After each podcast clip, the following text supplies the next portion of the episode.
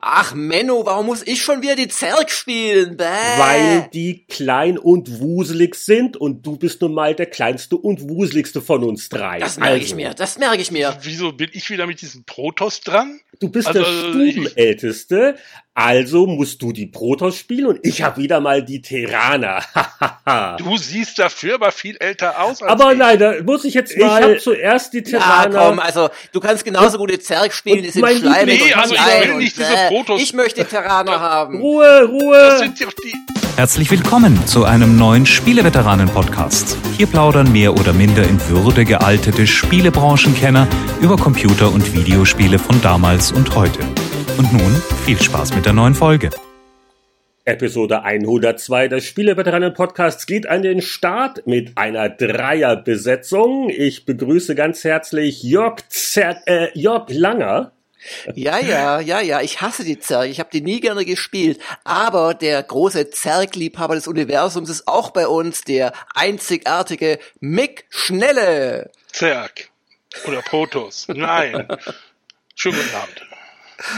Und der, der Anführer der terranischen Streitkräfte ist Heinrich Lehnhardt. Und wir haben heute folgendes Programm. Es gibt ein bisschen gemischte News. Steht ja auch eine Gamescom an, während unserer Aufnahme zumindest. Äh, wir haben dann natürlich das neue Spiel auf dem Programm. Jeder hat, glaube ich, inzwischen wo, wo, wo, mitgekriegt. Wobei, das ist doch das alte Spiel eigentlich, oder? Also, das ist ein gesagt, neues, altes Spiel. Spiel. StarCraft Remastered und äh, das haben wir alle drei äh, angespielt und werden sicher auch ein bisschen drüber diskutieren, ob das nun neu oder noch alt genug ist oder ja genau, ist es ein neues oder ein altes Spiel. Und am Ende der Sendung gibt es dann noch eine recht ausführliche Zeitreise, was ist vor 10, 20, 30 Jahren passiert und dazu blättern wir in authentischen Spielezeitschriften. Was ist passiert im Spieleland? Was waren die News? Was haben also jetzt nicht vor, vor 10, das 20, 30 Jahren, sondern genau. vor 10, 20, 30 äh, Minuten. Stunden, Minuten, Minuten. ja, soll, soll ich mal anfangen, weil du hast schon die Gamescom Fang du mal an, ich muss noch Luft holen. Ja, ähm, die, die Gamescom steht, wie gesagt, gerade an, als wir das aufnehmen, äh, wird wahrscheinlich laufen, wenn ihr dies hört. Oder schon gelaufen sein, wer weiß. Und ähm, was eine Erwähnung wert ist, neben den ganzen neuen Spielen, die es da so geben wird und gibt und großen Ständen und Highlife und Pipapo und VR, gibt's auch wieder eine Retro-Halle. Und da gibt's dieses Jahr doch einige ganz besondere ähm, Schmankerl, zumindest von der Vorankündigung. Unter anderem ist das Originalteam von Factor 5 am Stand, also in der Halle. Also an dem, also sie haben einen Stand. Ja, es gibt einen Factor genau. 5 Stand. Äh, Chris Hülsbeck schaut wohl auch vorbei. Daraus schließe ich mal, dass er aus der Wüste wieder rausgefunden hat. mal gucken, ob sie auch wieder in die USA dann wieder einreisen lassen, dass er mit dem Regime. Das weiß man äh, nie so gut, genau. Weiß man das ja nie so genau. Äh, also das wäre auf jeden Fall ein Besuch wert. Äh, Factor 5. Äh, gibt noch andere Attraktionen. Äh, John Hare, einer der Gründer von Sensible Software, ist wohl auch auf der Gamescom und da brauchen wir, glaube ich, nicht so viel Namen nennen oder vielleicht doch. Äh, Whistball hatten wir neulich erst ein bisschen wieder angesprochen. Sensible Soccer. Dort John Hare ist auch ein ganz äh, lustiger Typ, glaube ich. Also ähm, die stelle ich mir ganz interessant vor. Also den mal mit ihr mal live zu plaudern, äh, wer live vor Ort ist. Äh, Houston hat wohl einen Stand, da weiß ich jetzt nicht, ob die jetzt nur ihre Anführungszeichen neuen Spiele im Retro-Stil anpreisen. Vielleicht kann man ja auch signierte Exemplare von Andrew Houstons äh, Autobiografie abstauben, die ich ja auch mal gelesen hatte und die ich auch sehr kurzweilig fand. Und äh, was haben wir noch? Ich werde das übrigens verlinken natürlich Bilder auf spieleveteran.de. Es gibt eine ganz schöne Übersicht über die Retro-Sonderausstellung äh, auf der Schreibfabrik-Webseite von René Meyer. Und der hat noch ein paar andere Schwerpunkte genannt. Äh, das Schöne ist ja auch beim Retro-Bereich der Gamescom, da gibt's ja auch mal ja exotische Retro-Sachen zu bewundern. Zum Beispiel Polyplay, der einzige Spielautomat der DDR. Kann ich jetzt auch noch nicht. Äh, was haben wir noch? Vier Jahrzehnte Taschenrechner. Soll man auch nicht unterschätzen. War ja auch für manche so das erste Spielsystem. Und es gibt äh, Ausstellungen zu Themen wie Zelda, Star Trek und äh, Final Fantasy wird wohl geehrt, nachdem ja es 30 Jahre her ist, dass in Japan das erste Final Fantasy erschienen ist oder 20 Jahre Final Fantasy 7. Äh, das sind so die Schwerpunkte, 1600 Quadratmeter, klingt alles ganz, ganz ordentlich. Ja, ja, also ich hoffe sehr, ich habe die Zeit, weil ich bin ja schwerpunktmäßig für Gamers Global dort, da auch vorbeizuschauen, zumindest mal dem Chris Hallo zu sagen mal wieder und den Factor 5 Jungs. Und ja, also ich glaube, das ist mittlerweile wirklich ein Highlight im Consumer-Bereich, die, äh, die Retro-Halle. Und äh, es gibt äh, auch äh, interessante Magazine. Ähm, äh, Return hat wieder einen Stand, äh, die kennt man ja vielleicht, was ich jetzt nicht kannte. Das hat mich jetzt fast umgehauen. Es gibt wohl äh, immer noch ein äh, Printmagazin für den Amiga, Amiga Future. Erscheint seit fast 20 Jahren alle zwei Monate in Deutsch und Englisch. Kennt ihr das? Nee. Ehrlich Wahnsinn, gesagt oder? nicht, Nee. Amiga Future. Also die sind auch auf der Gamescom in der Retro-Halle äh, Haben die, vorhanden. noch da, haben die noch die Originalredakteure dabei? Das wüsste ich. ich. Vielleicht das eine oder andere Urgestein beleben ja auch noch, aber das weiß ich jetzt nicht. Wie gesagt, das muss ich mir jetzt mal angucken, weil das war mir jetzt auch völlig neu. So, Jörg, dann weißt du ja, was du äh, machst während der Gamescom, weil sonst passiert ja nicht viel, oder? Genau. Ich habe auch überhaupt keine Termine in ganz anderen Hallen, die in Laufminuten etwa 40 Minuten entfernt sind, je nachdem. ja. Gibt es irgendwelche Insider-Tipps noch zur Gamescom oder ist alles schon gesagt so oder Köln bei Nacht? Ich weiß ja nicht, was du da noch so, so beizutragen hast an. Köln bei Nacht äh, sitze ich im Hotelzimmer und schreibe ähm, oder mache Fotogalerien. Köln am Morgen, äh, ja, nee, also der touristische Wert solcher Messen ist erstaunlich gering, wenn man was zu tun hat. Und vielleicht schaffst du auch einen Spieleveteran-Express nur für uns, so mit krächzender Stimme. Ja, das, das habe ich schon vor. Und das wäre natürlich nett, da vielleicht in der Retrohalle eins, zwei Originalstatements aufzunehmen. Jetzt lassen wir uns mal überraschen, was ich Wenn da also äh, so ein Typ mit Anzug und Brille rumläuft und euch ein Mikrofon oder ein sonstiges Aufnahmegerät vor die Lippen hält, Vorsicht. Genau. Ja, Rider heißt es Twix, aber Battlenet heißt immer noch Battlenet, habe ich gehört. Das war ja ein Aufruhr. oder, Oh weh, oh weh, oh weh. oder bist du nicht im Thema drin, Mick? Doch, doch, das habe ich durchaus gelesen. Vor allen Dingen die Begründung, die sie am Schluss schrieben. Ja, das sagt halt eine Firma, die früher mal, wie hießen sie sowieso und sowieso zwei ziemlich bescheuerte Namen hatte. Silicon Äh, Synapse und Chaos Studios, ja. Äh, eben. Also das, ja mein Gott, da, da hat wieder, ich vermute mal, was ganz Freches. Die Marketingabteilung hatte eine brillante Idee und dann hat es viel Dings gegeben und viel Hü und Hot und irgendwann gesagt, ach, lass den Blödsinn, lassen wir es, wie es ist, oder? Hm. Ja. Also, also wer es nicht mitgekriegt hat, vor ein paar Monaten wurde ja groß verkündet, Battlenet heißt nicht mehr Battlenet, das ist jetzt die, die Blizzard-App. Branding, toll, super. Ähm, hatte sich aber nicht ganz durchgesetzt, weil also auch Entwickler oder andere Angestellte des Unternehmens bei Vorträgen äh, oder Interviews immer wieder von Battlenet sprachen und dann auch die Ankündigung kam, dass äh, Destiny 2 ein von Bungie entwickeltes Activision-Spiel über Battle, über Blizzard ausgeliefert werden soll. Und irgendwie ist es dann selbst irgendwelchen Managern aufgefallen und jetzt vor ein paar Tagen kam die Meldung, also äh, es ist jetzt nicht mehr die Blizzard-App, es ist jetzt die wieder Battlenet von Blizzard. Genau. Und im Print habe man doch äh, gefälligst zu schreiben oder auch wahrscheinlich auf Online-Sites Blizzard Battlenet. Um es äh, von sein, ja, um es von eine seinen Anweisung? Freunden wie Activision Battlenet oder weiß ich nicht Battlenet zu unterscheiden. Oder Battle, was- Battlenet. Aber was ich, was ich ja vermute, ist, dass eine hochgeheime äh, Internet-Geschichte äh, des US-Militärs gibt, das Battlenet heißt und dass Blizzard Das- aus Versehen einige Interkontinental-Nuklearraketen gestartet hat oder sowas. Das So- wird dieses Korea-Zeug erklären. sowas würde ich ja vermuten. Im Nachhinein gesehen fühle ich mich ja sehr clever, dass wir dann doch gesagt haben, also nach dem äh, Relaunch des Podcasts äh, zum Jahreswechsel, dass wir da eben keine Namensverrenkung Du, versucht haben. du nach dem wolltest den Motto- Namen ändern. Ich Äh, habe es, ja, es, es wurde diskutiert nach dem Motto, ist das Fels in jetzt der Namensfindungsbrandung gesagt, nein, das heißt weiterhin Stimmt es, Spieleveteranen. dass es das ganze Pink Unicorn heißen sollte? Jörg und Heinis interessante Spielerinnerungen. Heinrichs Podcast, auch mit Jörg, soll es eigentlich mal heißen. Ein frohes Potpourri der Spielebranche. Also ihr merkt schon, es ist Sommer, die News-Themen ähm, sind sie eher im heiteren Bereich. Aber wir haben ja noch als unversiegbare Quelle von Heiterkeit und Anekdoten unseren lieben Gast Mick Schnelle, unseren Gastveteranen. Was hat er denn in den letzten Wochen getrieben? Ehrlich gesagt, ausnahmsweise habe ich mal was gearbeitet. Mehrfach. Ähm, man könnte sagen, welche Spiele habe ich denn gespielt? Ja, die, für die ich gearbeitet habe. Einmal Sudden Strike 4 habe ich sehr lang dran gesessen und war wenig angetan davon, weil letztendlich dasselbe wie Sudden Strike 3 und äh, ein paar Fehler noch drin, Panzer, die nicht aneinander vorbeifallen. Auf jeden Fall habe ich damit trotzdem eine ganze Weile Zeit verbracht. Dann wollte ich mich erholen, habe gesagt, ach, spiele ich mal wieder Warcraft 3. Habe ich auch gemacht, bis dann StarCraft Remastered kam, relativ schnell danach, was ich dann eher, also ne, drei Tage jetzt auch schon gespielt habe.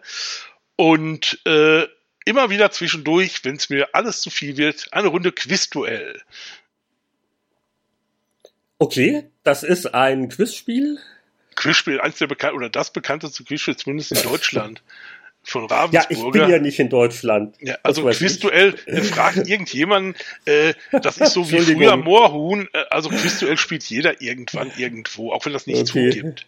Ich, also ich, ich fange gleich an, von irgendwelchen kanadischen Eishockey-Sachen zu erzählen, die jeder Kanadier kennt. Aber ihr ja, nicht mehr, Vollpfosten. Du könntest auch die Nationalhymne singen. Ich frage nur. Auf Französisch und Englisch. Ähm, auf Französisch muss man die nicht singen. Das ist okay, wenn man da bei der Vereidigung Playback macht. Das ist, das ist okay. Deswegen wird man nicht gleich wieder rausgeworfen. Gut, da habe ich auch noch was gelesen. Nur ein Buch, Outlander, mal wieder den allerersten Band. Äh, auf Deutsch heißt das, wie heißt denn das? Also das ist halt diese Dienstag, was da in Schottland spielt, die Frau, die in der Zeit. Fesseln der Lust, nein, Wogen der Liebe. Ja, so, so Dingszeug, also regelmäßiger Sex und, und, und dann noch dieses Schottland-Gedings, kann man wirklich freudig runterlesen. Damals eigentlich angefixt hat mich danach mal eigentlich damals äh, Michael Hengst, der hat, glaube ich, alle Bücher am Stück gelesen, wenn ich das recht im Kopf habe. Das ist ja äh, ein interessantes Nugget an Informationen. Das muss man gleich in die Akte schreiben, ja. wenn wir wieder für irgendwas mal erpressen müssen. Ich glaube, das hat er sogar hier mal erzählt bei den Spielewetten. Ach so. Wie auch immer, Vielleicht ja. Auch äh, das war's dann aber auch so im Wesentlichen. Und sonst habe ich halt was gekocht, gegessen, eingekauft und solche Dinge. Brauchen wir jetzt nicht alle Einzelheiten. Oder es sei denn, du hast im Supermarkt mal wieder irgendwelche äh, Semi-Prominenten getroffen, aber. Äh, nee, aber ich habe eine Scheibe Toast getoastet, darauf eine Bockwurst gelegt, die Senf drauf getan und das ineinander geknickt und gegessen. Bockwurst auf Toast? Ja. Ist das ich wollte das eigentlich auf Weißbrot essen, aber das Weißbrot war zu trocken, also habe ich aus dem Weißbrot Toast gemacht. Dann okay, ist, das ist eine interessante kulinarische Innovation, oder? Ja, völlig. Das war jetzt schon auffällig viel Echtzeitstrategie. Also hast du auch dann so deine, deine, deine Schübe, wenn du sagst, ach, jetzt gebe ich mal auch dann noch Warcraft 3 nach dem Motto. Jetzt bin ich gerade so schön drin, jetzt will ich noch mehr Einheiten rum, Echtzeitstrategie mache ich ja ziemlich viel, weil Echtzeitstrategie geht immer, da kann ja alles möglich sein. Das kann auch mal ein Anno 1404 sein, was ich immer wieder gern spiele, oder was ich wirklich gerne spiele, immer wieder Spellforce, die verschiedenen Varianten eins, zwei, dann gab es ja noch so zwei so Ableger-Dings und äh, die spiele ich dann immer so lange, bis mir die Schlachten zu komplex und zu groß werden und ich immer wieder verliere und dann höre ich auf und mache irgendwas anderes. das mag ich auch nicht. ja. Also ich weiß nicht, Echtzeitstrategie, ich war ja mal ein großer Fan, aber seit ungefähr 15 Jahren oder so oder auch 20, ich weiß es nicht, äh, macht mich das nicht mehr so an. Also einzelne Spiele schon, aber jetzt gerade, naja, wir kommen noch zu StarCraft Remastered. Ja, ja. Nicht spoilern. Nicht, dass hier wieder was liegt, weil bei Spieleveteranen Spanien die neue Folge vorab online geht und dann weiß man schon, wer wen gefressen hat. Das wollen wir ja auch nicht. Um, um das kurz zu sagen, also Warcraft 3 Frozen Throne ist in meiner persönlichen Hitliste immer noch ganz weit oben. Also ich würde sagen auf Platz 1. Das ist einfach ein, ein eigentlich nicht mehr verbesserbares Spielprinzip gewesen, finde ich. Ja, hast du völlig recht. Also, wie gesagt, das Einzige, was ich halt immer haben muss, ist, ich brauche Basisbau. Ohne Basisbau macht es hm. mir keinen Spaß.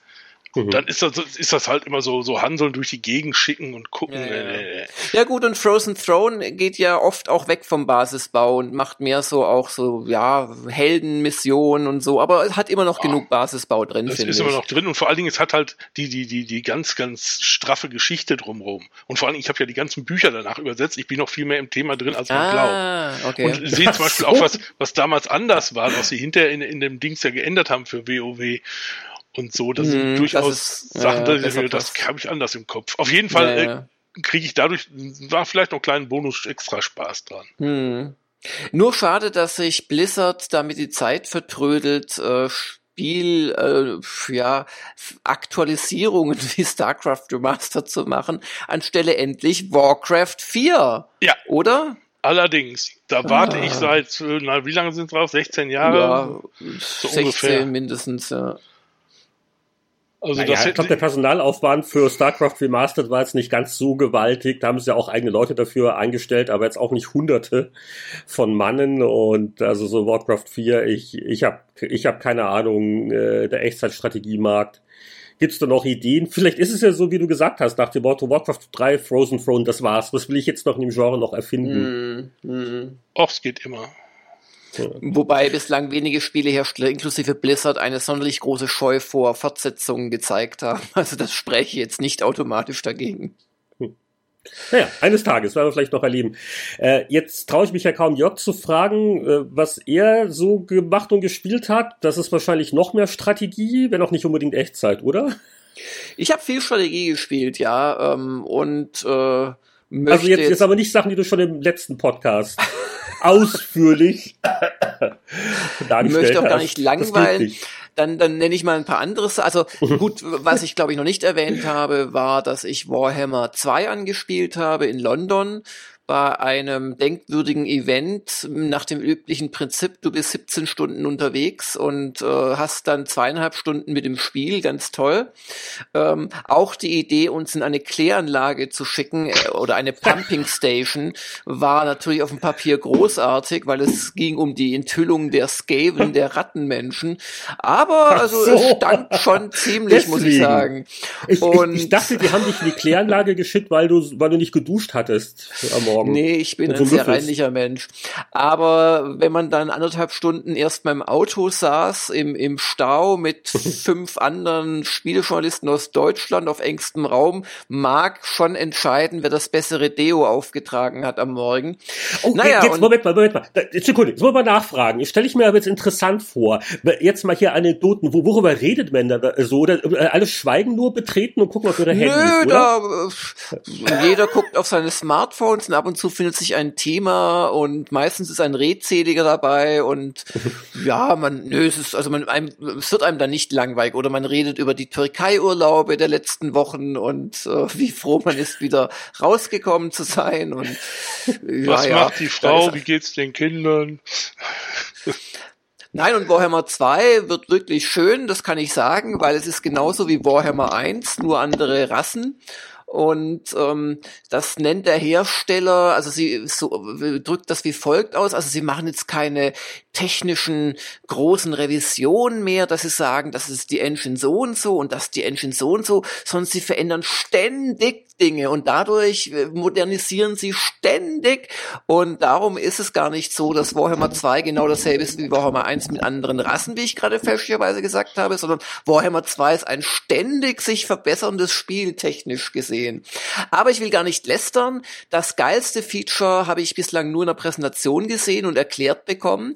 Du kannst nach einigen Wochen wohl, also wenn es dann rausgekommen ist Ende September, nochmal wahrscheinlich vier Wochen später, schätze ich mal, wirst du die eh schon nicht kleine Weltkarte von Warhammer 1 mit der auch alles andere als kleinen Weltkarte von Warhammer 2 zu einer Superkampagne verbinden können, wo dann die Spielregeln ein bisschen anders sind, die meisten Neuerungen von Warhammer 2 drin sind, ein paar Sachen aber nicht, weil das nicht funktionieren würde für alle Rassen. Und dann kannst du da, wenn du alle DLCs hast mit, keine Ahnung, ich schätze mal grob 15 bis, ja, so 15 Hauptfraktionen aufeinander losgehen, äh, auf einer riesigen Spielwelt. Aber sowas, so, so eine Story oder irgendwie sowas haben sie nach wie vor nicht, oder? Ja, was heißt, haben sie nach wie vor nicht? Natürlich haben sie das. Es ist halt eine Story, die sich in Quests erzählt für die jeweiligen ähm, Fraktionen. Und es gibt schon auch wieder, und eher noch mehr als im ersten, es gibt schon eine Gesamtstory, weil die Vortex, äh, da ist in der Mitte der Karte oder eher, eher im Norden, äh, ja, auf so einer Insel, auf so einer Art, äh, geht so ein, ist so ein, ein Vortex-Sturm, so, also wie eine Windhose an einer einzigen Stelle. Und jede der vier Hauptfraktionen will diesen Vortex-Sturm halt wahlweise kontrollieren, ausbrechen lassen, verschwinden lassen. Und darum dreht sich's im Prinzip. Und du musst dann halt Rituale erfüllen, musst dafür so Ritualpunkte verdienen. Und also da ist schon einiges drin, was über das reine Schlachtenschlagen hinausgeht. Ja, dann äh, vielleicht noch ein Spiel, das ich erwähnt haben wollte, ist Hellblade. Das ist ein, ähm, ja, eigentlich ein Indie-Spiel, obwohl es äh, aussieht wie ein Triple-A-Spiel. Also es hat eine geniale Grafik, muss man sagen. Fängt auch genial an. Ähm, weiß nicht, hat es einer von euch gespielt? Sagt mir jetzt gar nichts, Hellblade. Klingt irgendwie, hat, ist, ist, reimt sich auf Hellgate, hat aber damit nichts zu tun. Hat damit nichts zu tun. Ähm, nee, das ist äh, von denselben Leuten, ähm, oder ich fange mal andersrum an. Warum so geil aussieht, liegt unter anderem an der Unreal Engine 4, die verwendet wird, und dem Motion Capturing der Heldin. Und das Ding ist von Ninja Theory. Und die kann man schon von einigen anderen Sachen kennen, zum Beispiel DMC, also dieser äh, Verwestlichung von ähm, äh, Devil May Cry. Und die haben quasi, wahrscheinlich mit ein bisschen Hilfe von Epic, äh, die äh, ja, Hersteller der Unreal Engine, haben ein Spiel gemacht, das wirklich genial aussieht und wo du eine wahnsinnige Heldin spielst, die ständig Stimmen in ihrem Kopf hört. Und die hörst du halt auch und du musst quasi in das Reich der der nordischen äh, Todesgötter, also von der, äh, wie heißt Hella, glaube ich, ähm, um dort äh, deinen Liebsten quasi zu retten oder wieder zu erwecken. Und das ist wirklich, also grafisch und auch atmosphärisch ganz großartig gemacht. Leider Gottes, wie viele solcher Spiele, ist es spielerisch ist nicht so die ganz große Wucht. Du, du läufst halt rum, du musst öfters mal äh, Tore dadurch öffnen, dass du Runen, die auf dem Tor aufgebracht sind, quasi in der Landschaft um dich herum entdeckst. Also stellt euch vor, ein Schieferbaum und ein gerader Baum, wo noch zwei Äste ab gehen, ähm, aus dem richtigen Blickwinkel betrachtet, ergeben halt genau die Rune. Solche Geschichten, das ist schon ganz lustig, wird aber nach dem 25. Mal dann doch irgendwann langweilig. Genauso die Kämpfe gegen, ich glaube, zwei Gegnertypen, ähm, die eigentlich immer wieder gleich ablaufen. Aber es ist auf jeden Fall ein, ein von der Stimmung her wirklich beeindruckendes Spiel. Also gerade so die erste halbe Stunde, vielleicht Stunde, so lang ist das Spiel nicht. Ich glaube, so sieben Stunden ungefähr zum Durchspielen hat der Kollege Braun Frauen gebraucht, aber schon ein, ein echter Hingucker und ähm, ich wollte es mal erwähnt haben. Ja, ich habe gleich noch ein Strategiespiel im weitesten Sinne. Äh, vor nur noch zwei Sätze zu Mass Effect Andromeda. Das ist ja eine fast eine Serie bei mir, die man verfolgen kann. Ich habe es im 101er Podcast erzählt, wie ich damit mit wirklich warm geworden bin und habe es inzwischen auch ein paar Stunden weitergespielt. Also ich weiß nicht, ob es wirklich so bis ganz zum Ende, aber so, wenn man, wie gesagt, Sachen ignoriert und sich eher auf die Hauptaufgaben fokussiert oder so auf die Lieblingsquellen Quests liebgewonnener Crewmitglieder ist das wirklich deutlich besser als der erste Eindruck? Und was mir vor allen Dingen Spaß macht, ist neue Planeten anzusteuern. Man kann ja nicht überall landen, aber da, wo man landen kann, sind das schon relativ liebevoll äh, in Handarbeit gestaltete Welten, die sehr abwechslungsreich aussehen und es ist technisch und künstlerisch schon wirklich gut. Also da dann einfach mal ein bisschen rumzufahren mit deinem ähm, mit deinem SUV oder wie man es nennen will und äh, so Richtung nächster Hauptquest-Marker und auf dem Weg ist ja vielleicht was Interessantes. Das äh, ist äh, erstaunlich entspannend und unterhaltsam. Also ein Meisterwerk ist es sicher nicht geworden, aber äh, nach inzwischen, ah, wie viel habe ich drin? Sicher locker 15 Stunden Spielzeit, würde ich mal sagen. Ist Mass Effect Andromeda doch deutlich besser, als man am Anfang hätte meinen können. Aber es gab ja äh, kürzlich eine ganz spannende Neuerscheinung, die vielleicht jetzt nicht jeder mitgekriegt hat, weil es nur eine Erweiterung ist. Und zwar bei dem allseits beliebten Kartenstrategiespiel Hearthstone sind mal wieder über 100 neue Karten dazugekommen und auch sonst noch ein paar Neuheiten. Die jüngste Erweiterung ist draußen Ritter des Frostthrons. Genau, uh. so gehört sich das. Und da geht's natürlich um äh, den um um Arthas und äh, Northrend und diese diese ganze Geschichte, äh, was die Thematik angeht. Und was interessant ist, äh, es ist jetzt nicht eine von den Erweiterungen, wo sie nur dir Karten reinschmeißen, sondern sie haben auch so ein bisschen einen, einen Hauch von Einzelspielermodus rein kombiniert. Es gab ja früher bei Hearthstone auch mal sogenannte Adventure-Erweiterungen. Das waren einfach KI-Duelle und da hast du Karten als Belohnung gekriegt und das ist so ein bisschen die Light-Version davon. Äh, du hast äh, KI-Duelle und kriegst dafür äh, Kartenpäckchen. und ich glaube, eine, eine legendäre, eine zufällige legendäre Karte kriegst du, wenn du die allererste von diesen äh, Quests machst, die auch relativ leicht ist. Und das ist natürlich nett, weil legendäre Karten sind ja immer begehrt und wie der Name schon sagt, eher selten. Und äh, das ist relativ großzügig, dass äh, Blizzard einfach fürs Reinspielen dir mal eine gibt. Aber an, an, ansonsten wie natürlich immer bei diesen Erweiterungen drängt sich schon der Verdacht halt auf, dass die Leute, die viele Kartenpäckchen sich gekauft haben, sei es mit Gold oder mit echtem Geld, natürlich im Vorteil sind. Äh, vor allen Dingen, weil einige der neuen Karten doch sehr, sehr stark sind. Und bevor ich jetzt hier da jetzt sehr aushole, äh, um das abzuschließen, was sehr interessant ist und deswegen ich die Erweiterung eigentlich auch äh, gut finde, sind jetzt neue äh, Karten, die deinen äh, Heldenklasse äh, quasi mit einer Todesritter-Version, einer bösen Version ersetzen. Und das hat nicht nur interessante Effekte in dem Moment, wo man dann diese Karte ausspielt, sondern auch die Heldenfähigkeit ändert sich gravierend. Und da sind sehr witzige Sachen dabei und auch einige sehr starke Sachen. Und es ist ähnlich wie, Moment, Moment gleich, ähnlich wie bei der letzten Erweiterung mit der blöden äh, Rogue-Quest, die dann viel zu spät erst genervt worden ist, hat man hier den Eindruck, dass die eine oder andere Fähigkeit vielleicht ein bisschen sehr stark ist was vielleicht auch was damit zu tun hat, dass man die Leute auch ermutigen möchte, vielleicht auch selber noch mehr in Karten zu investieren. Also wie immer bei solchen Erweiterungen, also für die Einsteiger wird es jetzt sicher nicht leichter dadurch. Äh, auf der anderen Seite ist Blizzard äh, nett mit einer Legendary und ein paar Kartenpäckchen äh, und die äh, okay, dann höre ich wirklich auf. Und äh, alleine jetzt in der ersten Woche die Duelle gegen die KI-Gegner sind echt witzig. Und dafür muss ich das nochmal explizit loben. Also so der Humor, es ist ja fast wie eine Warcraft-Parodie, was sie hier machen.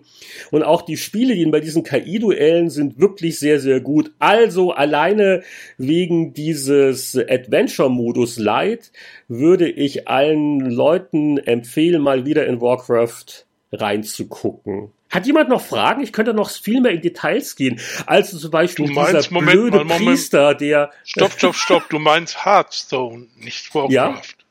Genau. Sagt, man soll in Warcraft reingucken. Ha, dafür, dass du so lange geredet hast, hast du den Spieler Oh, in Warcraft vergessen. reingucken? Oh mein Gott, ja. In, in, Warcraft sollte man natürlich auch reingucken, das ist immer gut, aber äh, das war jetzt äh, Hearth, Hearthstone und die Erweiterung ist Ritter des Frostthrons.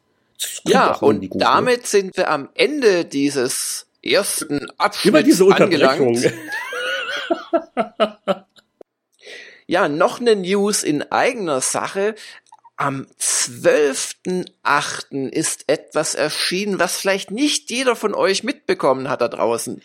Spieleveteranen Podcast 101, den gab es nämlich nur für die Patreon-Unterstützer und wir machen eine wirklich ganz kurze, nicht nervige Mikrozusammenfassung, die heißt, was habt ihr eigentlich alles versäumt? um euch ja vielleicht dazu anzuregen, auch mal uns auf Patreon für 5 Dollar zu unterstützen. Und dann, puff, könnt ihr auch das alles nachholen. Die Episode hat zwei Stunden, neun Minuten und geht natürlich wie immer los mit News und Smalltalk. Da habe ich zum Beispiel vergeblich versucht, äh, Jörg für Tempest 4000 zu begeistern, das von Jeff Minter entwickelt wird.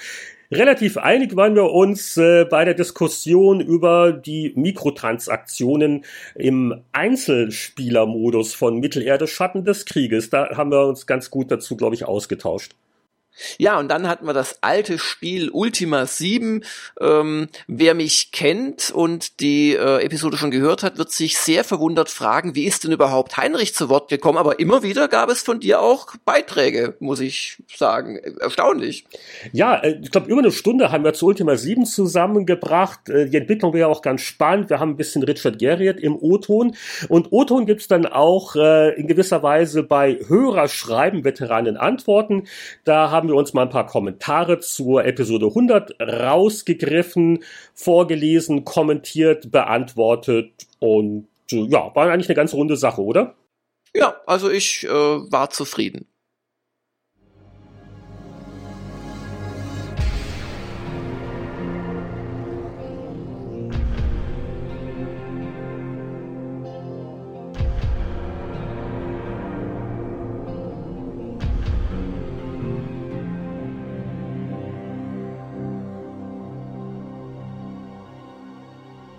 Dann ging es daran, StarCraft Remastered zu spielen. Das war schon vorher ja nicht unspannend.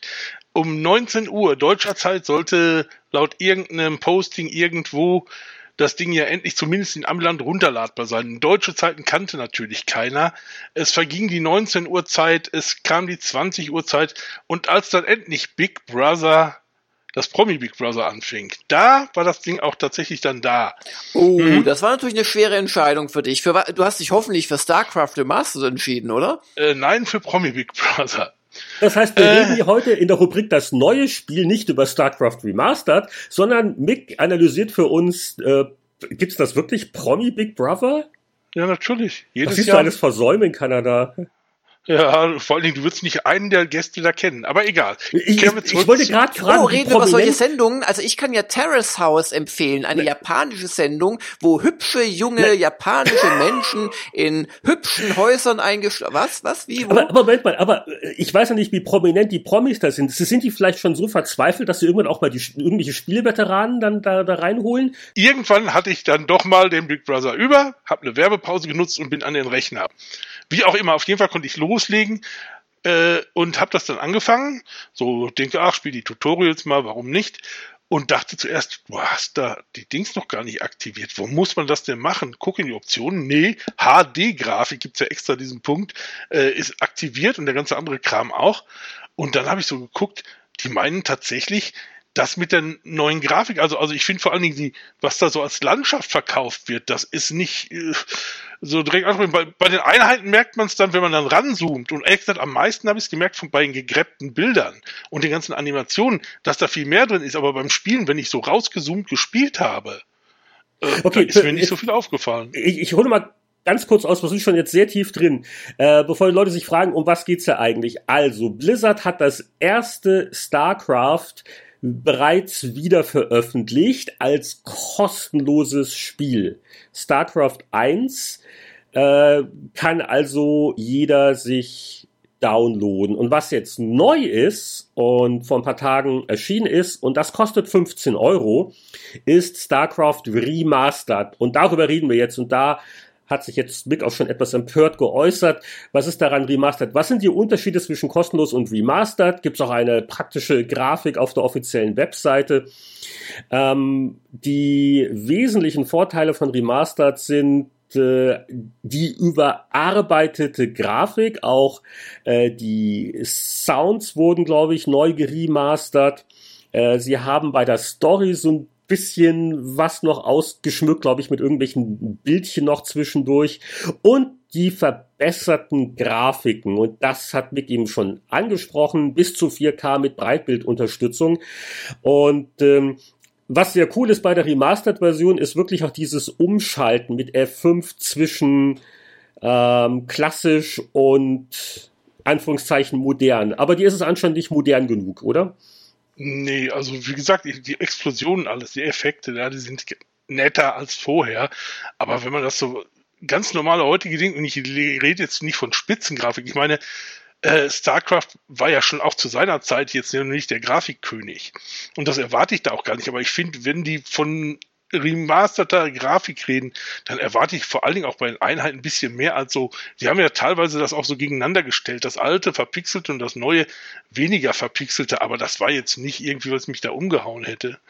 Vor allen Dingen so im Vergleich dazu, dass ich halt das alte inklusive Add-on umsonst spielen kann. Hm. Gut, aber dieses umsonst veröffentlichen, das hat ja Blizzard auch äh, einfach gemacht im Zuge der Ankündigung dessen, dass sie in StarCraft Remastered bringen würden. Das war ja, glaube ich, zur selben Zeit. Ähm, ich finde, man muss bei der Grafik zwei Dinge angucken. Das eine ist, ähm, dass es tatsächlich äh, auf den ersten Blick jetzt nicht so wahnsinnig auffällt und dass auch diese Vergleichsshots oder sie haben ja auch diese animierten GIFs auf ihrer Webseite schon früh gehabt, dass die äh, fälschlicherweise doch davon ausgehen, dass man sich die Einheiten sehr äh, genau aus der Nähe rangezoomt anschaut. Man kann jetzt auch zoomen und so, ein bisschen wegzoomen. Ähm, und dann sehen die natürlich schon deutlich, finde ich, moderner aus und nicht mehr so klobel, klo, klopixelig.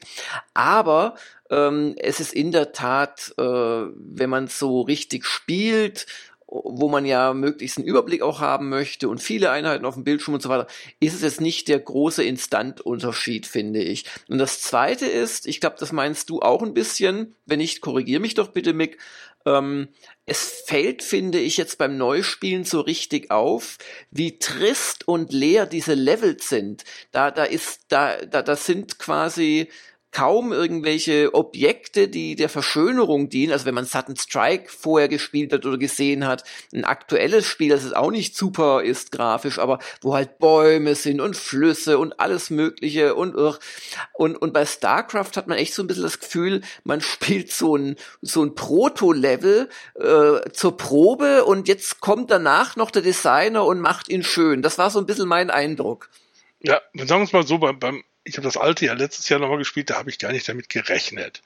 Aber jetzt beim neuen, das ist schon so, so, so ein bisschen mehr Liebe ins Ganze reinstecken. Das wäre ja nur wirklich nicht zu viel verlangt gewesen. Jetzt muss ich euch, naja, nicht widersprechen, aber doch hier mal ein bisschen äh, dämpfen, weil das Spiel heißt StarCraft Remastered. Wenn ich sowas mit neu und Effekten und schick und total modern haben will, Dafür gibt es auch ein Produkt, das heißt aber StarCraft 2. Das gibt's Nee, das bereits. ist nicht ganz korrekt. Also, wenn man jetzt mal zum Beispiel das, also klar, du hast recht mit deinem Versuch darauf hinzuweisen, dass es äh, richtige Nachfolger gibt und Remasters und dass das zwei verschiedene Sachen sind. Da streiten wir uns nicht, Heinrich. Aber es äh, gibt sogar noch eine weitere Stufe, das nennt sich Remake und das will's ja auch nicht sein. Aber wenn ich mir anschaue, dass es zum Beispiel kürzlich Final Fantasy 12 The Zodiac Age raus rausgekommen ist, ausdrücklich als remastered, weil sie nicht genug geändert haben. Und trotzdem haben sie verdammt viel geändert und die Grafik ist deutlich schöner geworden und es sind Komfortfunktionen reingekommen. Und wenn ich mir dann anschaue, das als Messlatte für remastered und wenn ich mir dann äh, StarCraft remastered anschaue, muss ich sagen, ja, da ist man eher so am unteren Ende der Möglichkeiten innerhalb eines Remasters geblieben. Was auch äh, der Mick äh, schon kritisiert hat in einem in einem Angetest äh, Testbericht bei bei uns auf Gamers Global, ähm, dass sie die Wegfindungsroutinen nicht verbessert haben. Wäre das so unmöglich gewesen? Und wenn man jetzt sagt, na ja, aber die Turnierspieler und das wäre dann auch im Multiplayer-Modus so gewesen, dann hätte man doch das einfach dem Solo-Modus vorbehalten können und hätte da diverse Frusterlebnisse weniger gehabt dadurch. Also der Fokus liegt sicher auf Multiplayer. Ich glaube, das ist auch wirklich der Grund, warum Blizzard da überhaupt jetzt rangegangen ist äh, bei StarCraft. Äh, und da hast du natürlich recht. Äh, man hätte sich schon gewünscht, äh, dass man, also wenn man jetzt sagt, man will den Leuten das authentische Multiplayer geben und dazu gehören auch Eigenheiten, die man als Bug sehen kann, die aber dann quasi von den Leuten in die Spielstrategien eingebaut worden sind. Du willst also dafür ja, genau. sorgen, ja. dass der der koreanische Jugendmeister von damals, wenn er das heute spielt, dass er sagt, ah, genau so ist es und nicht anders. Äh, das kann ich ja verstehen. Äh, aber ähm, ja, du hast recht. Es wäre schön, wenn man in, in der, können wir noch später drüber reden, immer noch erstaunlich unterhaltsamen Einzelspielerkampagne da ein bisschen mehr gemacht hätte, weil ich habe es also auch schon gehabt, dass mir Einheiten wo stecken bleiben oder die die Wegfindungs-KI äh, originell äh, agiert oder was, das habe ich noch vermisst. Kann es sein, dass erste StarCraft hat wirklich keine Funktion, um Arbeiter zu finden, die gerade nichts tun? Ja, es gibt keinen Idle-Button wie bei Age of Empires. Das war Age of Empires. Ich wollte gerade sagen, wir waren das damals gewesen. Ne? Wer, wer hat das eingeführt? Und das ist einfach so ein Genre-Standard geworden. StarCraft 2 hat es natürlich auch. Und äh, das sind so Kleinigkeiten, wo ich mir gedacht hätte. Mick, du hast das Problem auch beschrieben, äh, von wegen äh, dadurch, dass bei dem Bauen von ähm, Gebäuden die ähm, Ressourcen nicht gleich abgezogen werden, dass dir es passieren kann, dass du einen Arbeiter losschickst und bevor der ankommt, um seine Mine hinzusetzen, äh, denkst du nichts Böses, gibst noch ein Panzerchen in Auftrag, dann kommt der dort an, hat nicht mehr die Ressourcen zum Bauen und bleibt einfach stehen, der macht ja nichts mehr. Ja, er macht gar nichts. Das ist ja nicht so schön. Ich meine, das war schon damals beim, beim, beim Original so sicher, aber das fiel mir erst jetzt wieder ein, als ich es mal wieder gespielt habe. Aber wir, wir, wir sind jetzt teilweise, also vor allem ich, äh, muss ich zugeben, und auch ein bisschen Mix so im Bashing-Modus, aber vielleicht wollen wir uns ja mal dran zurückerinnern, wie sich StarCraft damals, als es rauskam im Frühsommer 1998, wie es sich da dargestellt hat da habe ich mir auch gedacht, naja, toll aussehen tut's nicht, hatte aber natürlich sofort Spaß. Die Missionen machen, ganz ehrlich, da machen schon eigentlich die Tutorials Spaß und durch die ganz enge, äh, wieder sehr atmosphärische Geschichte um das Ganze drumherum und auch äh, fortgesetzt im Brute War und so weiter, äh, sticht das heute noch aus allem raus oder aus fast allem. Das muss man mal sagen. Findet man ordentlich oder ein ähnliches Strategiespiel, was so eng verbunden mit einer Story, vor allen Dingen, was die richtig gemacht haben. Story heißt bei denen auch Personen. Und die kommen auch im Spiel vor. Ja.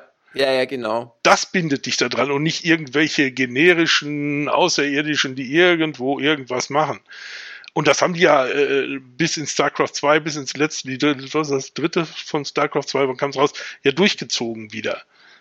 Ja. Und das muss man sagen. Und das ist für mich das, das wirklich Auszeichnende an dem Spiel. Und natürlich die tausenderlei Möglichkeiten da im Basisausbau. Was mache ich hoch? Setze ich mir extra Panzerung und, und mehr Schussreichweite oder baue ich lieber dann doch drei neue Einheiten und so weiter? Das, das, das kann jeder für sich machen. Ich hatte ja auch damals diesen schönen Trick im allerersten noch. Ich weiß es noch. Da habe ich im Büro sogar gesessen. Da sollte man auf einer Karte von praktisch ganz oben rumlaufen durch etliche ja, ja, ja, Feinde und Gegner. Der große MIG-Exploit. Genau, und dann unten daneben stand das Ziel. Und das Ziel war eigentlich nur durch einen Berg vom, vom Original getrennt, wo keine Einheiten herlaufen konnten. Aber Flieger konnten daher. Also habe ich vier, fünf Flieger gebaut, habe die Geschwindigkeit ganz legal auf unterste Stufe gestellt, habe die daher losgeschickt und bin den Geschossen einfach einzeln ausgewichen. bin da darüber geflogen, gelandet und damit war die Mission gewonnen, relativ schnell.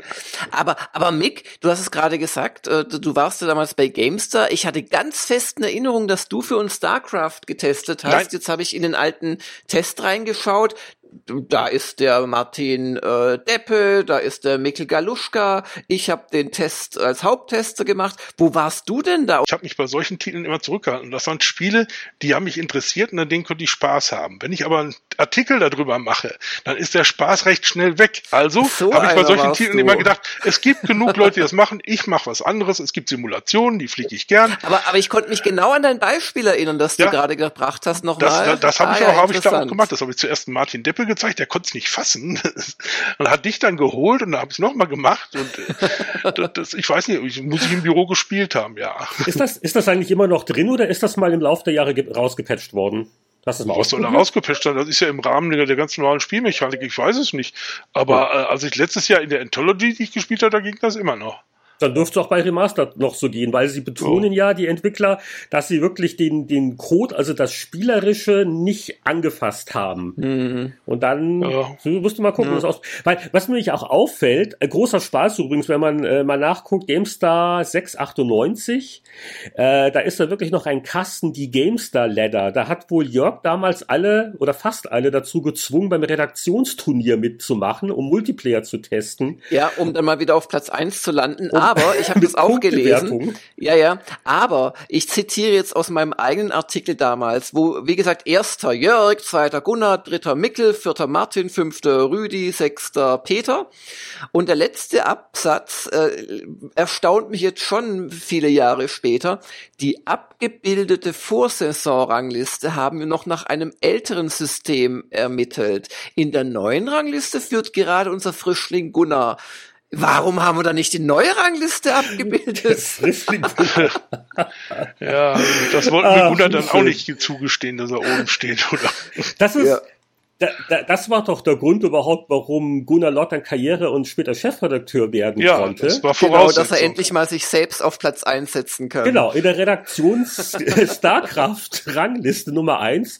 Und dann hat dann der Pate Langer irgendwann gesagt, oh, okay, den sollten wir vielleicht behalten. Ja, genau. Äh, da hat Talent. Da kann was draus, draus werden. Aber zu diesem Nicht-Ändern, also wie gesagt, nicht falsch verstehen. Also meine Kritik äh, bezieht sich vor allem auf den, also die Grafik finde ich jetzt wirklich nicht toll verbessert, ähm, aber meine Kritik bezieht sich vor allem auf den Solo-Part. Wie fantastisch wäre es gewesen, wenn man da wirklich ein bisschen mit der Zeit gegangen wäre. Wir haben es ja jetzt schon gesagt, ein Idle-Button, schönere Grafik, vielleicht auch einfach liebevoll angefülltere, liebevoll angefüllte Levels. Oh, ich habe noch einen. Ich habe noch einen. Äh, eine Sache, die StarCraft 2 sehr, sehr gut macht, hätte man hier ohne Probleme äh, zumindest in die Kampagne reintun können, wenn nicht sogar auch im Multiplayer. Wenn ich bei StarCraft 2 irgendwie auf eine Einheit klicke, habe ich immer so, so einen Kurztext. Wofür ist die gut, wofür ist es schlecht? Und jetzt gerade wieder, ich habe lang, lang kein StarCraft äh, gespielt, jetzt beim wieder reinkommen, äh, nach dem Motto, weil ich habe ich hab ja äh, tapfer ja auch Multiplayer kurz ausprobiert, mal gestern Abend. Und habe mich dann auch so in der Forschung und im Bauen verloren, dass ich dann doch etwas überrascht, ach, der Gegner lässt mich in Ruhe, super. Und dann kam auf einmal so, wie heißen die, diese großen fliegenden Zack-Dinger, so ein paar Dutzend an. Die äh, Mutalisken? Ähm, Mutalisken, ja genau. Es waren dann viele und dann irgendwie so mein, mein, mein einer Geschützturm, den ich hatte, war ein bisschen wenig. Hat dachte, tapfer ah, drei Hitpoints abgezogen einem. Äh, ja, ja. Und da dachte ich mir auch, ah, was wäre jetzt eigentlich die beste mobile Einheit Einheit gewesen, um die zu kontern. Aber das, das war jetzt nicht so offensichtlich, dass man einfach so sagt, oh, äh, super für Luftabwehr. Das ist, das ist noch so eine Sache, die man hätte machen können. Ja, aber du sagst es schon, also Multiplayer ist sicherlich der Schwerpunkt äh, von Remastered. Blizzard hat einfach offensichtlich gemerkt, das spielen immer noch Zehn oder Hunderttausende. Sie hatten jahrelang keinen einzigen Patch mehr gebracht und im Prinzip ist das Ganze ein bisschen so entstanden, weil sie sich halt jetzt mal wieder der Sache angenommen haben. Und was man schon loben kann, ist, dass du auch als Besitzer der alten Anthology oder als kostenloser Downloader der Anthology von einem Jahr ähm, problemlos das immer noch spielen kannst. Es gibt wohl auch keinerlei Vorteile, wenn du es remastered spielst. Du hast die schärfere Grafik, aber sie haben jetzt nachträglich auch das Zoomen in die alte Grafik eingeführt. Das ist halt dann jetzt ziemlich pixelig, aber also es ist noch nicht mal so, dass man sagen äh, kann, ja, ein winziger Vorteil für remastered Multiplayer-Spieler, weil sie ein bisschen mehr äh, vom Spielfeld sehen gleichzeitig, wenn sie rauszoomen. Also äh, wirklich eins zu eins, du kannst auch jederzeit die Grafik umschalten per Tastendruck. Ähm, da kann man Wobei, wirklich überhaupt nicht meckern. Wobei, äh, es wird ja dann wirklich abgeschnitten. Also wenn du nicht die Widescreen-Unterstützung hast, dann siehst du beim Umschalten, da wird ja links und rechts quasi was weggeschnitten. Stimmt, ja. Das weiß ja. ich nicht, wie bei das man als Multiplayer-Vor- oder Nachteil interpretieren das, kann. Das ist sicherlich, ja, ja, genau, das ist so der eine Punkt, da hast du recht, ja. Apropos Multiplayer, äh, da sind, glaube ich, auch somit die, die sinnvollsten Verbesserungen. Jetzt ist, glaube ich, keiner von uns der große Echtzeitstrategie-Multiplayer-Fan. Nicht mal ein kleiner. Nicht, die, überhaupt nicht. Nur hier. Mir ist übrigens auch aufgefallen, gestern beim, äh, gestern Abend beim Brausen, äh, die meisten Matches äh, die sind auch wirklich passwortgeschützt. Also das sind einfach Leute, die kennen sich und verabreden sich privat und haben nicht so viel Bock, äh, mit irgendwelchen fremden Deppen was zu machen. Wobei ich habe dann halt eine eigene Session aufgemacht, da kam auch ein, ein ganz netter auch dann rein, haben ein bisschen gespielt, bis er halt dann meinte, er muss mir diese Dinger da vorbeischicken. Äh, was wollte ich sagen? Äh, Äh, Multiplayer, ähm, äh, die äh, Remastered-Version hat als großes Feature ja wohl Matchmaking. Ich habe das jetzt wirklich nicht lang genug ausprobiert, um jetzt sagen zu können, ja, ich habe das Gefühl, ich werde mit Leuten auf meinem Spielniveau zusammengebracht. Aber das hat der StarCraft Alt überhaupt nicht. Das ist wohl ein äh, Feature und auch für die Multiplayer-Leute spannend ist wohl jetzt das offizielle Ranking. Also früher hat Jörg mit Papier und Bleistift da seine Redaktionsrangliste erstellt. Und äh, jetzt gibt's halt richtige Ranglisten. Äh, kannst du angucken weltweit ja, oder halt Replays in deinem Territorium. speichern und Cloud Saving. Also da haben sie schon was getan, ja. Ja, äh, also ich, ich glaube, für Leute, die das äh, engagiert im Multiplayer-Bereich spielen, lohnt es sich vielleicht eher, aber ich glaube, bei Einzelspieler vermissen wir doch so einiges und wer einfach jetzt, glaube ich, nur mal die alte Kampagne wieder mal spielen will, können wir, glaube ich, jetzt schon ein bisschen vorwegnehmen als Fazit. Ihm reicht doch eigentlich die kostenlose, nicht Remastered-Version. Ja, absolut. Das kann man doch schon mal, schon mal festhalten. Aber wie äh, ging's euch denn jetzt so mal wieder beim StarCraft-Spielen? Wie ist denn so jetzt die Qualität der Einzelspielerkampagne? Ich überlege gerade, eigentlich gesagt, nach wie vor Jetzt lassen die ganzen Wegfindungen und so alles mal weg. Äh, sind die nach wie vor ohne Fehl und Tadel, finde ich. Auch selbst wenn man weiß, worauf es hinausläuft. Ich kenne die Geschichte jetzt ja nur, was da passieren wird. Da freut man sich schon wieder so, so richtig. Und dann kommt die Kerrigan und dann ist dies und jenes. Äh, also ich muss sagen, äh, äh das aus, abgesehen vom Warcraft 3 ist es für mich das, das wirklich am liebsten spielbare, sagen wir es einfach mal so, spielbare Echtzeitstrategiespiel, das ich kenne. Das kann man sagen. Ich war angenehm überrascht, lang, lang ist her. Äh, mir ist vor allen Dingen aufgefallen, wie gut du in das Spiel eingeführt wirst. Ich meine, es ist ein fast 20 Jahre altes Spiel. Du wirst also jetzt nicht übertrieben an der Hand geführt, aber das Pacing, der Rhythmus der, der, der ganzen äh, Terraner-Kampagne, die ersten Missionen, ist super. Es ist wirklich abwechslungsreich. Der wird wirklich nie langweilig, aber du wirst auch nicht gleich so reizüberflutet. Und das ist ein bisschen mein Problem mit moderneren Genrevertretern. Äh, so die, der Einstieg bei, was war's, äh, Dawn of War 3. Äh, sicher ein tolles Spiel und technisch und was da nicht alles drinsteckt. Aber da schmeißen sie mir so viel Zeug entgegen, dass ich irgendwie äh, zwei Aspirinen nur noch will.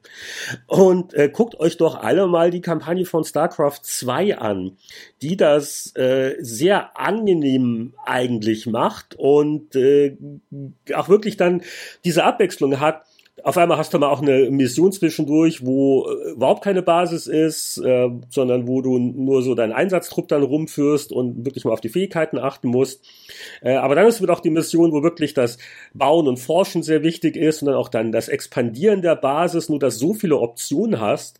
Äh, und das hat mir jetzt äh, doch wieder mehr Spaß gemacht, als ich gedacht habe. Wie gesagt, weil vor allen Dingen du weißt, warum du was tust, für wen du was tust. All diese Sachen sind da drin und deshalb bist du ganz anders motiviert, als wenn du sagst, oh, ich habe hier ein paar Hanseln, die ich von A nach B schicke und knall die anderen ab. Obwohl, ist auch interessant bei der Story, obwohl, also äh, im Test von 98 wurde schon ein bisschen gemerkt, dass die Präsentation ja ein bisschen dürftig ist. Es ist, ne? Äh, äh aber, aber sie, sie ist, ist eigentlich zweitrangig, wenn die Story und die Charaktere an sich interessant sind. Äh, Jörg, du hast jetzt auch nicht wenig moderne Strategiespiele gespielt. Wie kam dir das jetzt so vor? Wie fühlt es sich für dich jetzt die StarCraft-Kampagne an? Also die Kampagne an sich äh, hat mich überrascht, wie gut da eingeführt wird. Also die ersten Einsätze gehen auch recht schnell und dann hast du gleich wieder äh, ein bisschen Story und so weiter. Mich haben eher so spielmechanische Sachen naja, jetzt bin ich schon wieder beim Meckern gestört. Also dieses, dieses Limit von, glaube ich, zwölf Einheiten, die du maximal gleichzeitig auswählen kannst, das mag ja beim Terraner noch angehen, aber also Zerg will ich damit nicht unbedingt spielen. Und ähm, ja, auch, also wir haben ja ein paar Sachen schon erwähnt beim Bauen und hier kann, kannst auch immer nur ein Gebäude auswählen und so. Aber ähm, ich muss sagen, so von dem Missionsdesign her und wie du ins Spiel reinkommst und so Sachen bei beigebracht bekommst, wie sich dann relativ schnell, aber auch nicht zu schnell, so deine Fähigkeiten erweitern, was du alles bauen kannst und so weiter, ist das wirklich sehr gut gemacht. Und daran hat sich natürlich nichts geändert. Also das kann man heute noch genauso loben wie damals. eine Kleinigkeit, die ich auch doch mal erwähnen möchte bei der Remastered-Version ist, ist ja nicht nur, dass die Grafik ein bisschen schärfer ist und Widescreen ausnutzt. Und wie gesagt, ich finde sie eigentlich ganz gelungen und ich mag dieses historische durchaus ganz gerne, äh, wo ich dann auch mal damit leben kann, dass die Levels ein bisschen öde aussehen, aber es ist halt authentischer.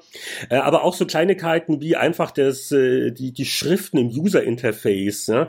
Also wenn du halt die, die Altgrafik spielst, äh, einfach die, die Schriften, die Texte, es ist halt mit, mit Remastered halt alles frischer und, und knackiger, auch wenn jetzt die, das User Interface an sich, also die Anordnung von Menüelementen nicht geändert worden ist. Du solltest aber, vielleicht Werbetexter werden und dann bei der Bewerbung von StarCraft Remastered ausführlich auf die schöneren Zeichensätze eingeben. Nein, das, das, das sind so Kleinigkeiten, die für die zum Spielgenuss wirklich beitragen. Und, ja, äh, nee, ich, ich, ich verstehe, was du sagst. Ja, ja, ja, ja, das war ja. so gefrotzelt. Aber was sollen diese neuen Standbilder? Was steckt da dahinter? Kostenersparnis. Bei den Videos wundert mich, wieso sind die da auf Englisch? Nur mit deutschen Untertiteln. Es gibt ja auch noch ein paar von den Originalvideos drin. Mhm. Und wie gesagt, die sind komplett auf Englisch. Vielleicht sind die Nutzungsrechte an der deutschen Sprachausgabe abgelaufen. An den anderen nicht, also in der kompletten äh, Dings, aber an den Videos schon. Ich weiß nicht. Okay, aber, aber ansonsten, also das, das Spiel ist schon in Deutsch mit. Also ich habe natürlich die englische Version gespielt, aber. Ja, es ist komplett in Deutsch. Also wie gesagt, das fällt das ja so auf, dass du da plötzlich ein Video kriegst, wo sie Englisch sprechen. Zuerst dachte ich, das wäre ein besonderer Gag noch gewesen, aber dann siehst du deutsche Untertitel drin. Und ich kannte das Video auch. Ich meine, das ist vorhanden. Das gibt's genauso wie alles andere auch. Also vielleicht haben sie die Sprachsamples aus Versehen gelöscht oder so, wer weiß. Beim Aufräumen. Ja. Äh, äh, aber ja, ich habe jetzt auch nicht genau überrissen, was sie mit erweiterte Story meinen. Das ist auch so ein Feature. Ich glaube, äh, es tauchen ab und zu jetzt noch mal so ein paar Standbilder mehr auf, wenn Story erzählt wird. Wie, wie, wie gerade erwähnt, also das soll wahrscheinlich dazu dienen, dass irgendwie besser in StarCraft 2 Lore und so weiter da schon Sachen anzudeuten. Sagen wir mal so, so der, der in den Standbildern ist zum Beispiel der Jim Kerrigan dem in StarCraft 2 angepasst. In 1 sieht er ja schon noch ein bisschen anders aus. Ja. Ah. Du hast praktisch in den Zwischenbildern du den aktuellen Jim Kerrigan siehst und in den, den, den Missionsbriefings da den alten halt. Was aber dann innerhalb von StarCraft auch irgendwie ein Bruch ist, also innerhalb von Remastered. Das ist aber auch nicht ganz authentisch. Das ist ähnlich wie wenn der George Lucas mit seinen alten Filmen dann rumfummelt, ne? Ja, ja, ja, ja. Aber zum Glück hat er die Rechte ja nicht mehr. Also Wobei, aber, äh, äh, äh, aber Mick, auch hier, ich glaube, wenn ich im Klassik-Modus spiele, dann habe ich es auch wirklich Klassik. Das weiß ich nicht. Also die Videos habe ich im Klassikmodus. Ich habe bloß Klassikmodus mal ein, zwei Mal ausprobiert und das war es dann okay. auch für mich. Wollen wir mal ausprobieren, Hab, aber, aber dann darf ich jetzt mal einfach nicht. aus. Oh, das ist eine gute Frage. Ich würde es davon ausgehen, dass du die Standbilder auch in Classic siehst. Nee, davon will ich nicht ausgehen. Okay. Das hat aber jetzt keiner ausprobiert von nee, uns. Nee, wir noch so auf die Liste, aber ja, Pressezitate, die ihr ja von uns gewohnt seid zu aktuellen Spielen, haben wir nicht für euch, aber wir waren nicht faul und arbeitsverweigernd, sondern es hat zum Zeitpunkt der Aufnahme wirklich noch so gut wie niemand das Ding getestet. Aber zum Glück ist es ja dasselbe wie vor vielen Jahren und darum würde ich vorschlagen, schauen wir doch gerade in die schon erwähnte Gamestar rein, was so zum Beispiel der Martin Deppe damals äh, gesagt hat im Meinungskasten. Noch besser als erhofft ist so die Headline des Meinungskastens. Übertrifft meine Erwartungen. Blizzard schafft es mit bescheidenen Mitteln eine tolle Story zu erzählen. Hey, das haben wir doch gerade gesagt. Moment mal. da verzeihe ich sogar die gerade noch gute Grafik. Und der Computergegner ist mir mangels Schwierigkeitsgradeinstellung im Solospiel zu einfach. Das, äh, ja, also, also mir, mir ist das schwer genug aus heutiger Sicht, aber haben wir noch der Sportspielexperte Galuschka sagte seinerseits, seinerzeit, Entschuldigung, drei Spiele in einem. Dickes Kompliment an Blizzard. StarCraft ist nach Jahren wieder das erste Spiel an der Echtzeitfront, das mich als Gelegenheitsstrategen in seinen Bann gezogen hat. Dabei fällt es mir schwer, das Faszinosum mit harten Fakten zu begründen. Ganz im Gegenteil. Wer mit Pfadfindereifer auf die Suche nach Detailmängeln geht, findet davon mehr als genug. Doch erstaunlicherweise schmälern sie den Spielspaß nur im Promillebereich. Letztendlich sind es die drei völlig verschiedenen Rassen, die StarCraft so einzigartig machen. Zwar habe ich das gleiche Spiel im Laufwerk wie meine Multiplayer-Kollegen, trotzdem trennen mich als glühenden Verfechter der Zerg-Power Welten von den arroganten Protoss und schwächlichen Terranern. Und da, das, das haben wir noch gar nicht gesagt. Eigentlich wollte ich das vorhin erwähnen. Das ist schon auch wirklich der, der Punkt gewesen. Im Prinzip schon wie bei, äh, dann später Warcraft 3. Bei Warcraft 2 war es noch nicht so.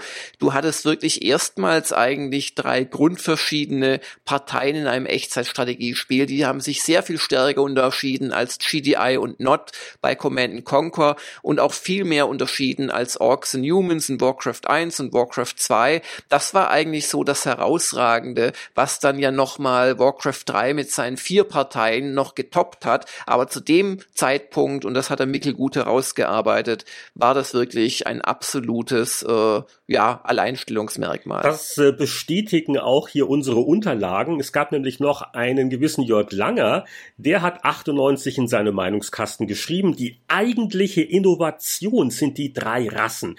Anders als Orks zu Menschen. Bei Warcraft 2 haben sie ich kaum hab Ähnlichkeiten. Hast du dir eben deinen eigenen Kasten Nein, nein, nein. Ich sag einfach immer dieselben Sachen auch nach 20 Jahren noch. Und äh, ja, und äh, am Ende heißt es, StarCraft erfindet zwar technisch keine einzige Radkappe neu, reizt aber die etablierten Genrezutaten perfekt aus. Seit Command Conquer 1 und Age of Empires hatte ich nicht mehr so viel Spaß mit einem Echtzeitspiel. Also auch äh, durchaus kritisch schon äh, 98, aber am Ende des Tages äh, hat man auch da gesagt, also wisst ihr was, der, der Gesamtspaß lässt uns einfach über so kleine Mängel äh, hinwegsehen und das war damals eine glatte 90 in das der war nicht schlecht. Ja. Die Referenz perfekt designt und fair. Hm. Und da ist natürlich jetzt die Frage, wie bewertet man sowas heute? Wir, wir haben ja so die persönlichen Fünf-Sterne-Wertungen. Also, ob die sich da alle schon Gedanken gemacht haben. Und wir, also wir, wir gucken jetzt nur durch die 2017 Brille, ne? Das ist jetzt, glaube ja. ich, schon wichtig. Ich lege einfach mal los und vergebe drei Sterne. Dann bin ich der Nächste. 4,5. Darf ich noch halb, Ich oder? würde sagen, eine freundliche 3,5 äh, äh, mit, mit der leichten Hand äh, zu 4. Äh, und dazu muss ich aber betonen, also wirklich als reine super Subjektivwertung, die es ja sein soll, weil ich also Echtzeitstrategie eigentlich privat wirklich überhaupt nicht mehr spiele, weil es mir einfach zu anstrengend ist. Und da hat mich jetzt die Kampagne von StarCraft 1 eher angenehm wieder überrascht. Das würde ich also eher weiterspielen als so manches moderne äh, Ding aus dem Genre. Äh, aber auch hier. Aber jetzt muss man Mick fragen. Mick, du hast ja auch gesagt, also Multiplayer ist ja gar nicht, gar nicht dein Ding, aber du, du findest das immer noch äh, rein die Kampagne aus heutiger Sicht so gut. Ja, die Kampagne ist, wie gesagt, äh, die zweitbeste nach Warcraft 3. Und äh, es ist alles richtig in der Story, Verzahnung mit der Kampagne. Man spielt es einfach wieder mit Freude weiter. Ich spiele locker vier, fünf Stunden und merke es eigentlich nicht. Und das möchte ich irgendein Spiel der letzten 20 Jahre sehen, wo es mir ähnlich gegangen ist. Eigentlich keins. Und bei Jörg muss ich doch mal nachfragen. Also, wie erklären wir uns jetzt das? Na gut, der 19 Jahre sind vergangen, aber von einer 90 auf drei Sterne, das ist ja doch eine gewisse Diskrepanz. Was stört dich denn aus heutiger Sicht stärker? Also ganz ehrlich, so sehr ich die Kampagne gelobt habe und das meine ich auch so, ich bin wirklich, ich sag, was ich denke und was ich denke ist, dass sich äh, StarCraft äh, 2 spielerisch gut gehalten hat, aber mich mit solchen Komfortmängeln und mit den KI-Routinen und ähnlichem äh, wirklich nervt. Ich meine, der Computer ist ist ist dumm wie wie wie Glaswolle. Also das ist wirklich, das ist das ist eine Schande heutzutage. Vor allem wenn man sich zum Beispiel den Skirmish-Modus von StarCraft 2 anschaut, wo man weggeblasen wird als Gelegenheits-Skirmisher. Äh, äh, und ja, schöne Kampagne hieße für mich aber auch, dass es schön verkauft wird. Und stattdessen kriege ich ein bisschen höher aufgelöste Uralt-Videos und Standbilder.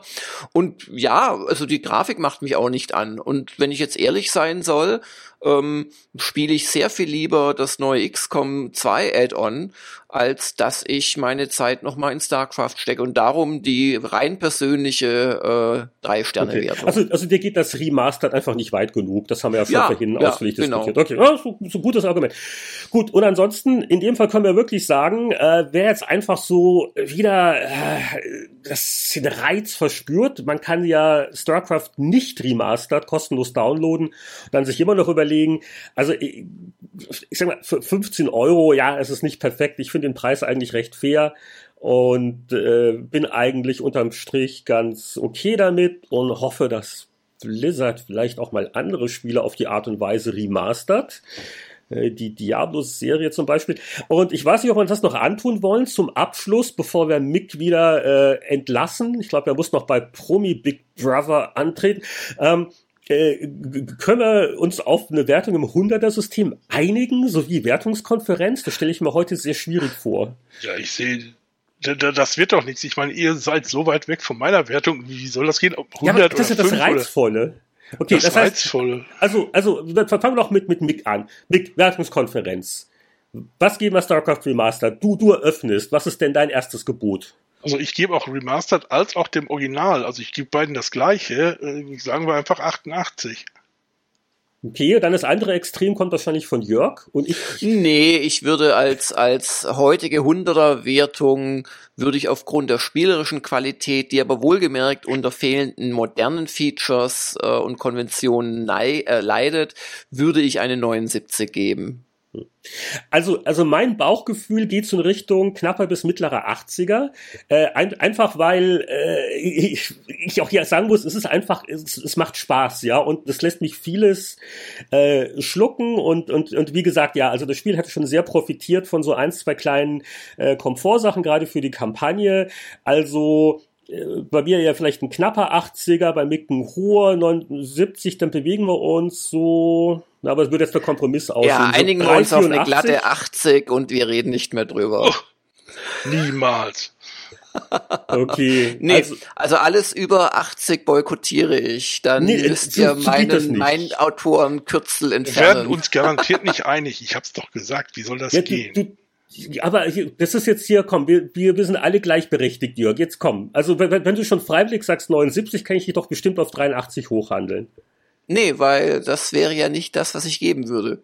Und damit, ja, das ist, du hast dafür deine Sternchenwertung nur für dich gehabt. Aber jetzt versuchen wir hier den Konsens zu finden, die Redaktionsmeinung. Dann machen wir doch einfach das arithmetische Mittel und ich korrigiere nochmal auf 65. Dann möchte ich das quadratische Mittel nehmen. Also bitte. Sind eher um, also, also ich sag mal inoffiziell, okay, jetzt, äh, Mick, wir tun mal Jörg ignorieren. Könntest du mit sowas als Kompromiss leben? So in Nein, 3, 84? ich, ich habe schon 88 gegeben, weil ich eigentlich 90 geben wollte. Okay, deswegen bleiben wir, glaube ich, bei den einzelnen Fünfer-Sternchen. Äh, ich bedanke mich für die lebhafte Diskussion und insbesondere bei unserem treuen Gastveteran Mick. Ich bedanke mich herzlich. Du spielst jetzt noch äh, brav zu Ende und dann möchte ich aber auch mal Multiplayer ganz oben sehen nee. in der Rang. Multiplayer ist, den ist nicht meins, überhaupt nicht, niemals. So. Ja, und wir machen jetzt weiter im Spieleveteranen-Podcast ohne Mick aber dafür mit einer Zeitschriften-Zeitreise. Ja, wir sind bei unserer Rubrik Die Zeitreise und durch magische Kraft teleportieren wir euch und uns jetzt zurück und zwar 30 Jahre, 20 und 10 in die Vergangenheit oder umgekehrt. Wie wollen wir es denn machen, Heinrich? Ach, wir machen das, glaube ich, wie auch in den vergangenen Episoden, dass wir uns so in kleinen Schritten durch die Zeit bewegen, weil sonst Periodenleser wissen, wenn die Erschütterung zu stark ist, dann kommt die Zeitpolizei. Das sind oh, große, das schlecht gelaunte äh, Alienwesen in gefährlichen Raumschiffen. Und mhm. glaub, Gut, das, das hieße, dass ich meine Zeitmaschine einstelle auf den August 2007 mit Landeplattform GameStar 9 2007, richtig? Genau da sind wir. Ja, wollen wir mal ein bisschen durchblättern. Die Babes-Reihe E3 war ein Thema. Das ähm, muss man sich dann nochmal zur Erinnerung äh, auch sagen, äh, 2007, das war im Prinzip nicht wirklich eine E3, so mit Showfloor und so weiter, obwohl es an diesem einen komischen Hangar, diesem, diesem Privatflugplatz, wo der Harrison Ford dauernd fast abstürzt, ähm, da gab's dann so ein bisschen Messehallen-Flair, aber ansonsten war das halt in mehreren Hotels, in Santa Monica, sehr mondänen Hotels überwiegend, hatten halt einzelne Hersteller sich in die, ja, Ballrooms und teilweise auch einfach Meetingräume und Säle eingebucht und da ist man dann als armer Journalist in der Juli-Hitze von Los Angeles wirklich von Hotel zu Hotel gelaufen. Und das war eine meiner anstrengendsten E3s. Da kann ich mich noch gut dran erinnern.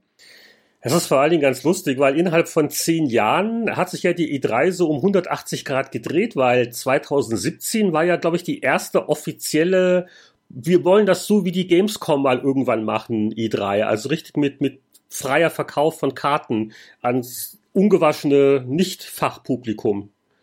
Ja, weiß nicht, ungewaschen, aber nicht Fachpublikum.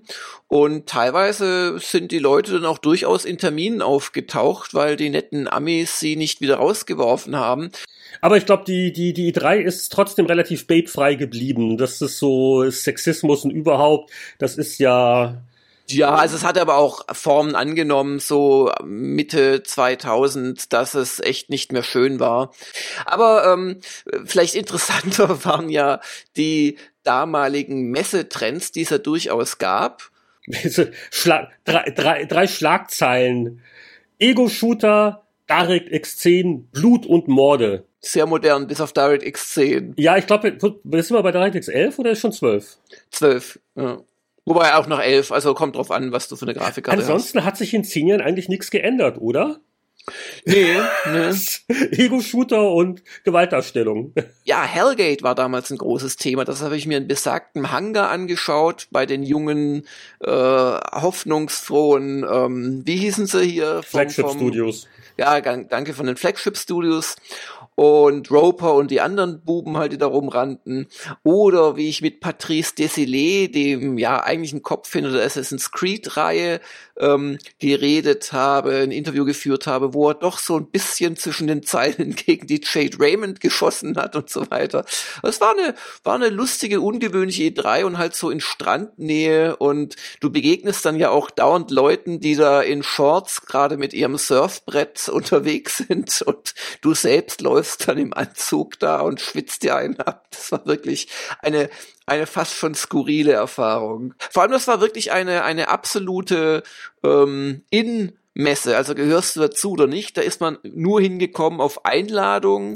Ach, ich kann mich noch entsinnen, richtig. Also das, das, das ist ja nicht so, dass man sagt, man bewirbt sich um eine Presseakkreditierung, das ist Formsache. Du tust halt irgendeinen Beleg oder hier, ich habe das veröffentlicht, ich bin nee, im Impressum. Nee, du, du musstest quasi irgendeinen dir bekannten Publisher dazu bringen, dich auf eine Liste zu schreiben oder auch mehrere. Und also dann bist du das eingeladen worden. Nach dem Motto, äh, deine Jacke gefällt mir nicht, dich lasse genau. ich nicht rein. Und da habe ich mich zum ersten und einzigen Mal in meinem Leben wichtig gefühlt.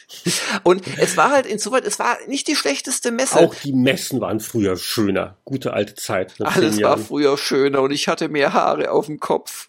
Ja, und auch die, die Spiele waren alles schöner, naja, nicht alle. Wir haben schon kurz ja die Titelthemen erwähnt. Das waren dann auch nach dem Messebericht so die beiden Hauptartikel im Preview, im Aktuellteil. Also die, die, Star also über StarCraft haben wir vorhin, glaube ich, genug gesprochen. Aber die StarCraft 2 Preview war gigantisch, war, glaube ich, zum ersten Mal selbst gespielt. Zwölf Seiten, mm. äh, sehr ausführlich. Und natürlich äh, das Spiel mit dem Feuer, Far Cry 2 Far Cry 2. Also ein bisschen was kann man schon drüber sagen, ja. finde ich, auch wenn es nur ein Preview-Thema ist.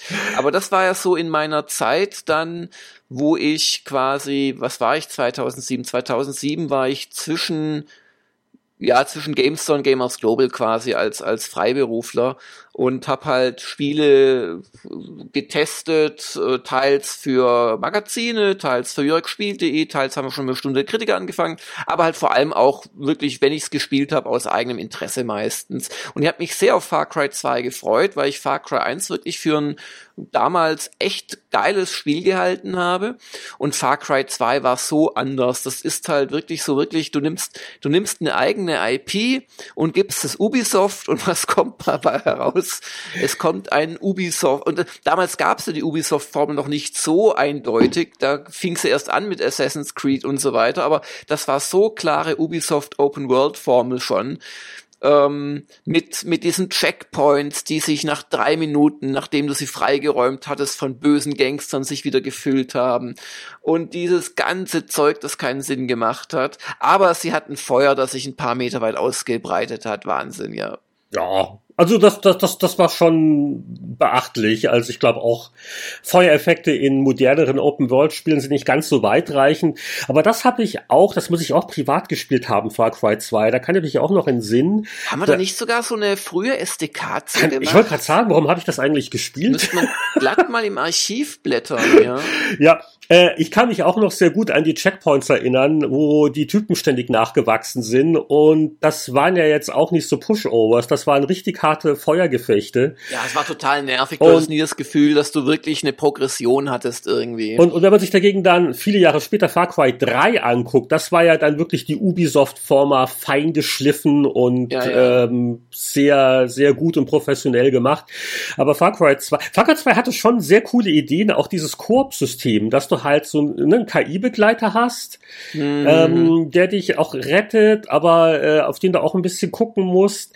Äh, es, es spielte sich halt sehr unrund. Und es gibt ja immer noch Leute, die sagen, ah, Far Cry 2, dieses missverstandene Meisterwerk, aber ich fand's äh, damals auch vor allen Dingen anstrengend. Und ja, vor allen Dingen, es war schon irgendwie fühlte sich nicht mehr so an wie das erste Far Cry, aber äh, okay, ist jetzt dahingestellt. Ja. Nee, ich war doch enttäuscht. Also vor allem, man hat es halt erst nach einer Weile gemerkt. Am Anfang wirkte es echt super, auch mit dieser Afrika-Thematik, was jetzt auch nicht gerade jedes Spiel hat.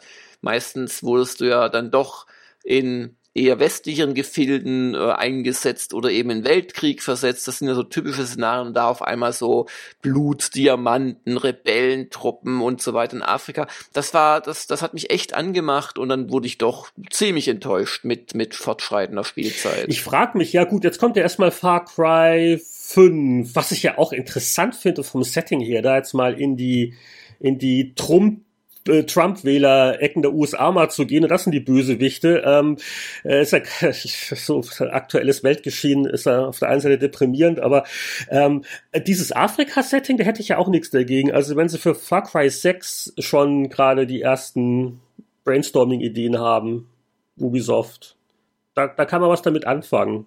Das könnte man wirklich wieder rausgraben. Ja, sonst großer, großer Preview-Teil. Naja, es, es war noch eine wenige, Sommerausgabe, ne? Also. Wenige Spieletests, ja. Jack Keen ist mir aufgefallen. Das war, glaube ich, die höchste Wertung im, im, im Magazin. 88 für ein deutsches Adventure. Und äh, als ich da geblättert habe, dann kam mir das ja erst wieder. Moment, wer war denn der Entwickler von Keen? Da stand ich wirklich auf der Leitung. Unglaublich aber war Deck 13. Ja. Und die haben mit solchen netten, lustigen Adventures ja mal angefangen und in der letzten Zeit sind sie eher äh, durch äh, ein bisschen härtere Sachen aufgefallen, mit denen du dich äh, zwangsläufigerweise auch ziemlich gut auskennst. Ja, das Adventure meines Lebens äh, mit The Search. Aber mittlerweile ist das Let's Play beendet. 38 Folgen lang habe ich mich abwechselnd gequält und habe triumphiert. Wobei ich muss noch mal sagen, also so sehr ich so in den normalen Momenten mit meiner Desorientierung geglänzt habe und mit meinem Hang gleich loszuquengeln, wenn man mir die Kamera versagt, was sie häufig tut, oder mich von Standardgegnern hab umbringen lassen im Minutentakt. Wenn es dann an die Bossgegner ging, Heinrich, du wirst es nicht glauben. Also da habe ich teilweise brilliert. Wobei weißt du, wenn ich gefordert werde, wenn ich, weißt du, es ist halt so, ich bin halt ein echter, ich bin eine Turniermannschaft als Solist sozusagen. Wenn es drauf ankommt, dann stehe ich meinen Core Gamer. okay. Aber es ist schon äh, ganz witzig, wie so ein, so ein Team sich doch wandelt. Gut, das war natürlich sicher inspiriert von der Dark Souls Serie. Ich glaube, Lords of the Fallen war das erste Spiel, wo Deck ja, 13 ja. diese ultra Hardcore Action RPG, äh, du, du atmest dreimal tief durch und bist schon tot, Masche aufgegriffen haben. Aber mhm. Check-in, was ich übrigens nie gespielt habe, Du auch War ein nicht, waschechtes Grafik-Adventure oder Point-and-Click-Adventure. Ja. Aber das wurde ja doch sehr enthusiastisch aufgenommen damals. Und wenn ich da mal kurz aus dem GameStar-Test zitieren darf, der Daniel Maciejewski hat zum Beispiel geschrieben, ich hatte die Hoffnung schon aufgegeben, dass es zehn Jahre nach dem großartigen Monkey Island 3 überhaupt mal wieder ein ähnlich brillantes Adventure geben könnte. Bis jetzt, denn Deck 13 hat in Check Key nahezu alles richtig gemacht und sämtliche Elemente, seien es die Rätsel, Charaktere oder Dialoge, hervorragend miteinander verwoben und mit viel Humor und Ideen gewürzt. Endlich kann ich aufhören, der guten alten Adventure-Zeit hinterher zu trauern, denn Jack Keen bringt sie mir zurück. War das wirklich so gut? Wahnsinn. Ja, ich habe zu der Zeit keine Adventures mehr gespielt. Ich vertraue dem mal, aber schlecht war es nicht. Ich meine, Deck 13 hat sowieso einige schöne Spiele, die leider auf Bug geplagt waren. Ähm, Venetica erinnere ich mich zum Beispiel dran, dieses, dieses Action-RPG ähm, gemacht. Und ja, jetzt reiten sie halt die, die Dark Souls Klonwelle. Es kommt ja jetzt auch zu The Search ein, ähm, ein Groß-DLC, ein Add-on raus irgendwann mal. Und ich würde fast vermuten, dass sie bei dem Thema noch ein bisschen bleiben werden. Oh, es gibt ein Add-on zu The Search. Na, wenn da du, du nicht schon vorbestellt hast. Ja. Äh, ansonsten, der Tester gibt dir echt nicht viel her. Äh, so, so, ich, ich sag mal auf Verdacht, das klingt nach einem Strategiespiel. Combat Mission 4. Sagt es dir was?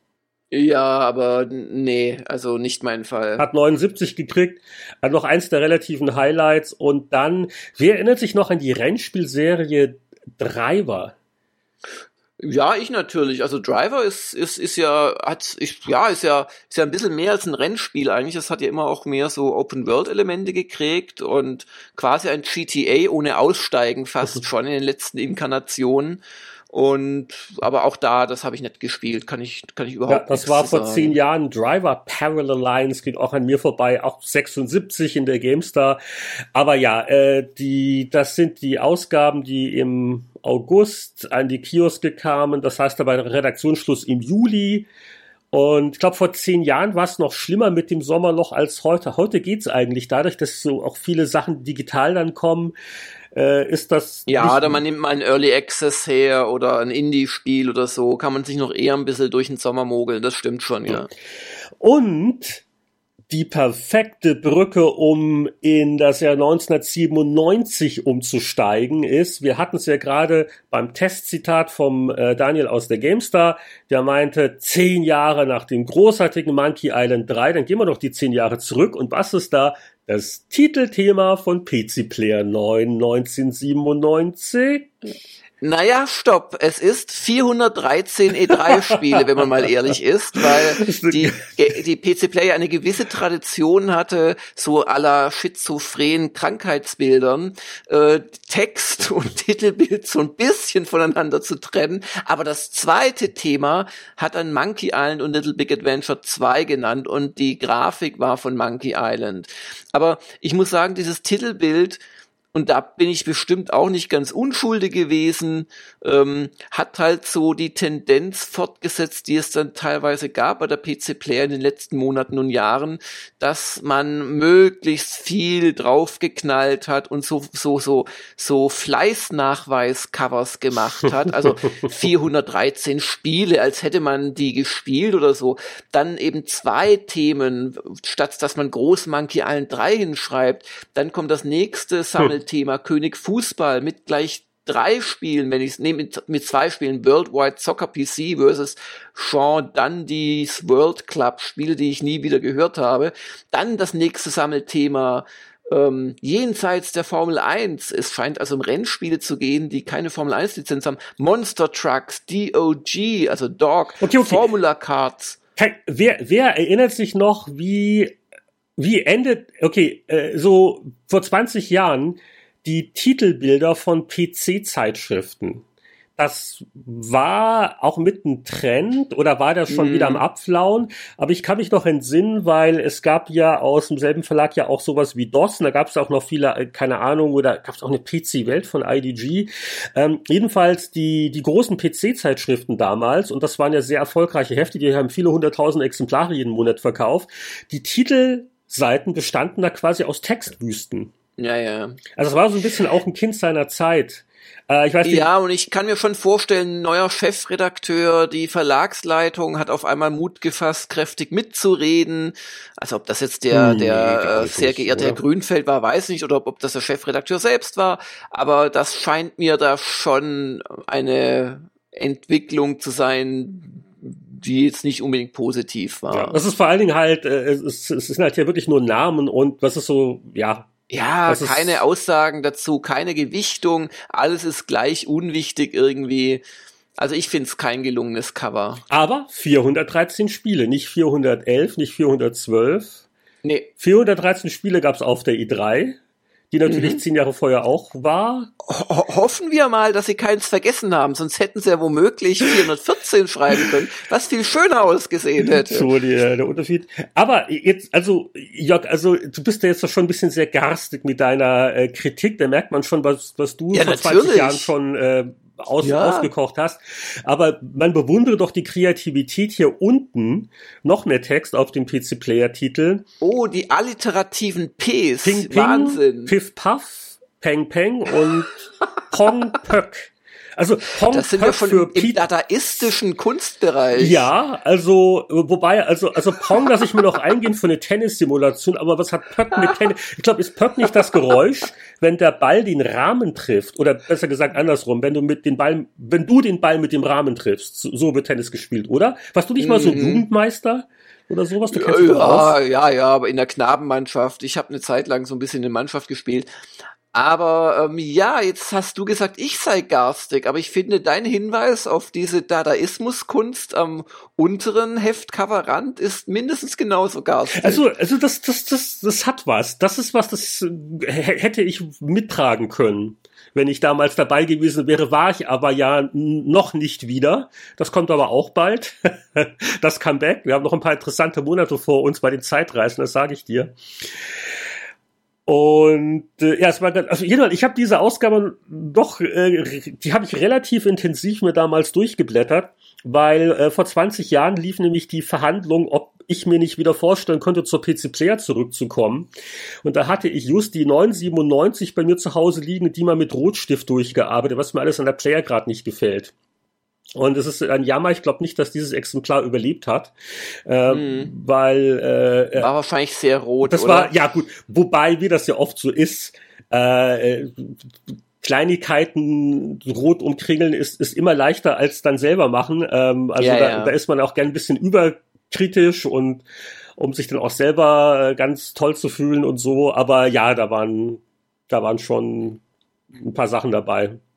Äh, wobei ja, um das nochmal abzuschließen, also das, das Titelbild an sich fand ich eigentlich schön, also Monkey Island Artwork, ähm, geliebte Serie. Monkey Island 3 war ja auch nicht so schlecht, es war halt nicht das, was Ron Gilbert wollte und der Stil war ein bisschen ein anderer. Aber das ist ja nicht zu Unrecht äh, über die Jahrzehnte hinweg auch immer wieder gelobt worden. Also ich habe den Rotstift erwähnt. Ähm, beim Editorial-Foto hat sich wieder was getan im Gegensatz zum Vormonat. Weil das war die Phase, wo ständig Leute verschwunden sind bei der PC-Player. und diesmal relativ heimlich, glaube ich, waren jetzt drei auf einen Schlag, die wieder weg waren. Glimm, Schnelle und Deppe. Kann das sein? Ja, ja, aber das waren eben die drei, die, die ich abgeworben habe. Es gab ja, also die drei gab sonst gab es ja auch niemanden. Gut, Toni gab's noch, aber ja, gut, ja, weiß nicht, ob sie den überhaupt so richtig. Der, der war ja schon. Äh, der, der war aber nicht auf den Gruppenfotos drauf. Deswegen, der war nicht auf den Gruppenfotos, so weil es halt nur ein externer war. Aber, aber der Charles Glim war technisch auch nur ein externer. Also der hatte keine Festanstellung bei der Player. Den hat man halt genommen, weil er da dann als, als äh, Textchef gewirkt hat und wahrscheinlich einfach rumsaß im Gegensatz zum Toni, der halt, der halt in Bad Tölz beheimatet war. Aber ja, da, die drei habe ich eben da geholt zur GameStar und noch den äh, Peter Steinlechner und Michael Galuschka von der ähm, Powerplay. Und das war genau die Zeit, ja. Das hat wahrscheinlich viel damit zu tun gehabt, dass irgendwann so ein bisschen Panik eine Verlagsleitung ausbrach und der, der alte Lehnhardt noch mit angehauen wurde, weil äh, das waren schon relativ doch viel, teilweise auch lang alteingesessene Leute, die auf einmal dann weg waren und nach dem ja, Motto. Ja vor allem der Mick war schon, ja, wobei der kam gar der kam auch erst, ja, weiß gar nicht, wie lange der es da gewesen ist. Aber ich glaube, der letzte wirklich mit so, mit so, ähm, Tradition auch bei der Player noch nicht so lange da sitzen, war aber dann der Roland Austinner.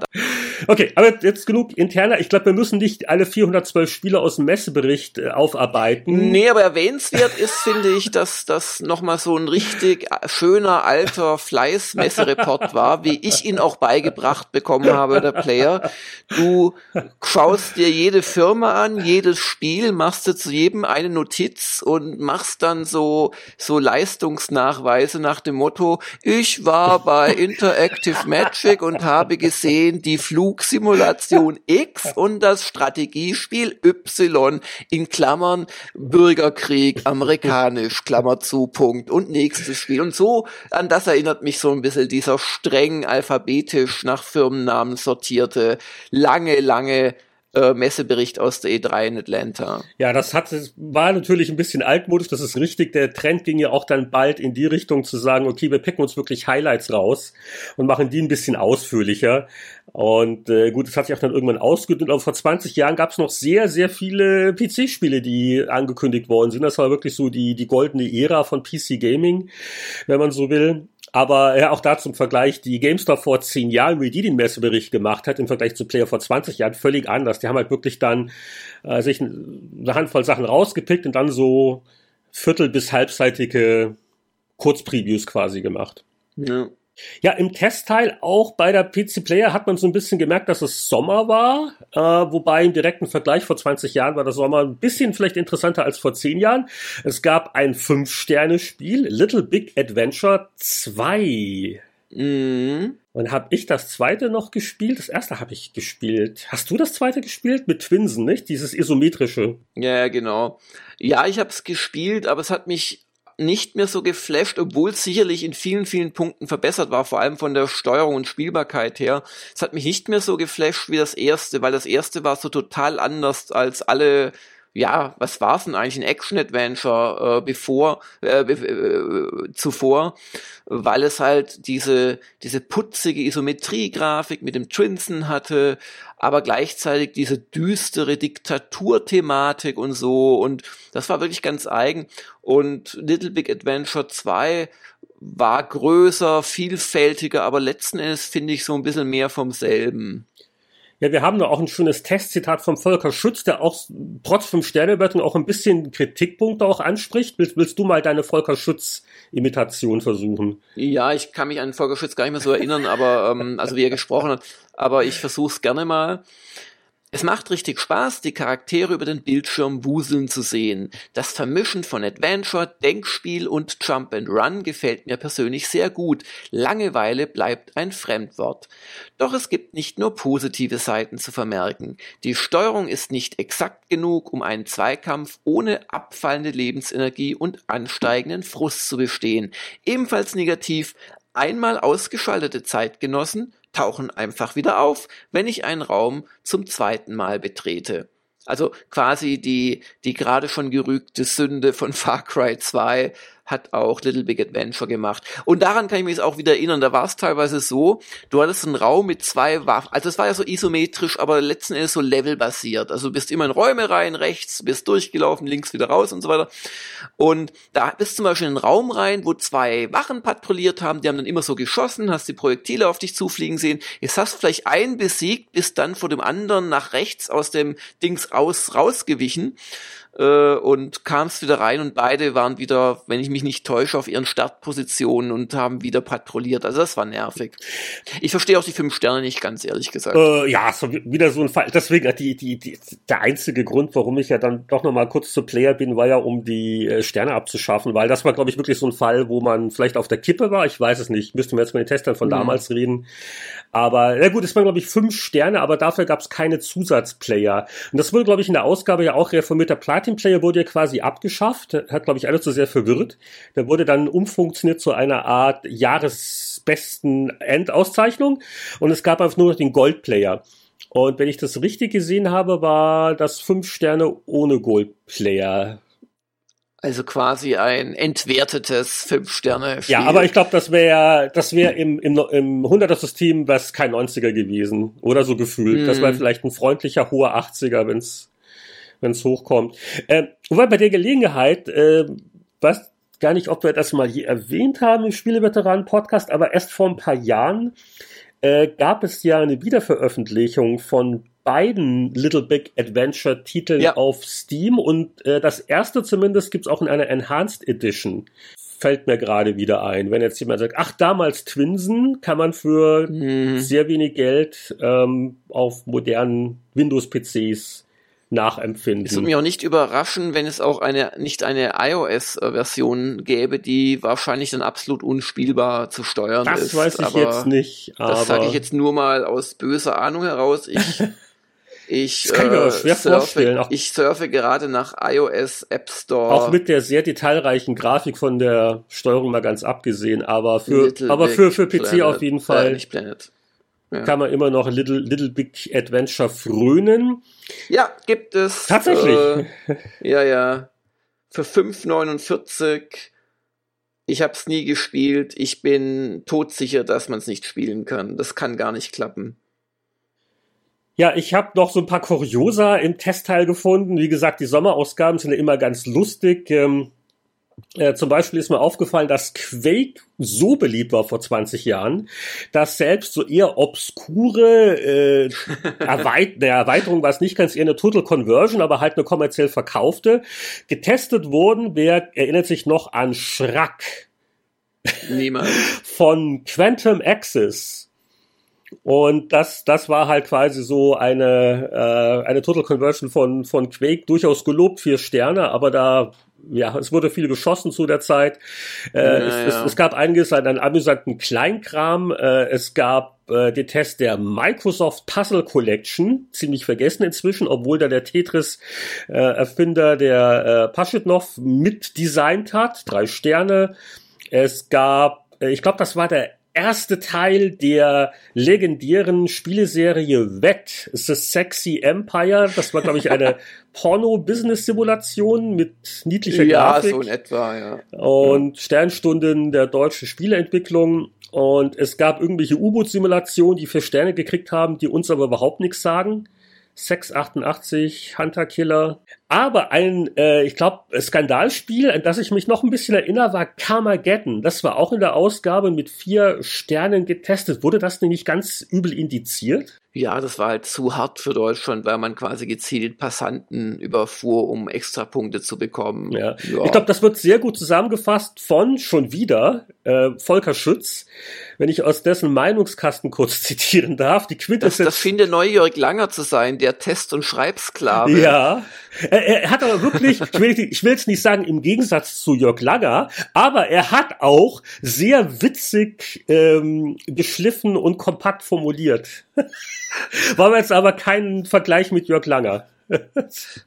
okay, auf jeden Fall sagt Volker Schütz, ich düse mit 100 Meilen durch die Innenstadt, halte mich an keine Verkehrsregeln und überfahre arglose Passanten.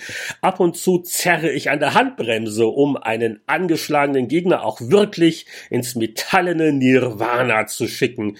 Es geht so weit, dass mich mein Fahrstil schon fast an einen italienischen Taxifahrer erinnert. Mhm, das, das ist natürlich ein großes Lob für das Spiel. Ja. Das war Carmageddon, aber das war so. Inzwischen ist er 20 Jahre, ne, ist eine Generation quasi damit auf, aufgewachsen und die westliche Zivilisation, sie steht immer noch. Ja, aber dann kommen wir doch zum letzten Zeitsprung für heute, auf den der Heinrich Lehnhardt schon seit Stunden wartet. In eine Zeit, wo die Spiele irgendwie noch schöner, der Schnauzbart noch voller und auch das Haupthaar noch vorhanden war.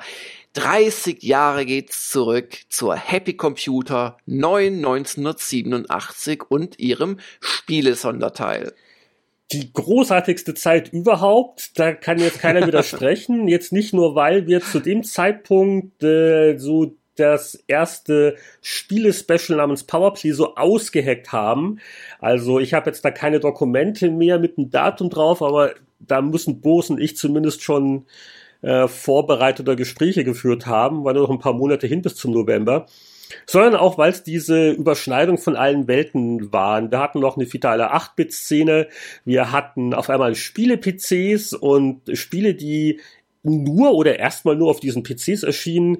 Äh, und der Amiga war ja gerade auch noch im Kommen. Der Atari ST war putzmunter und mit den Konsolen ging's langsam wieder los. Also so diese späten 80er äh, von der Vielfalt her absolut großartig.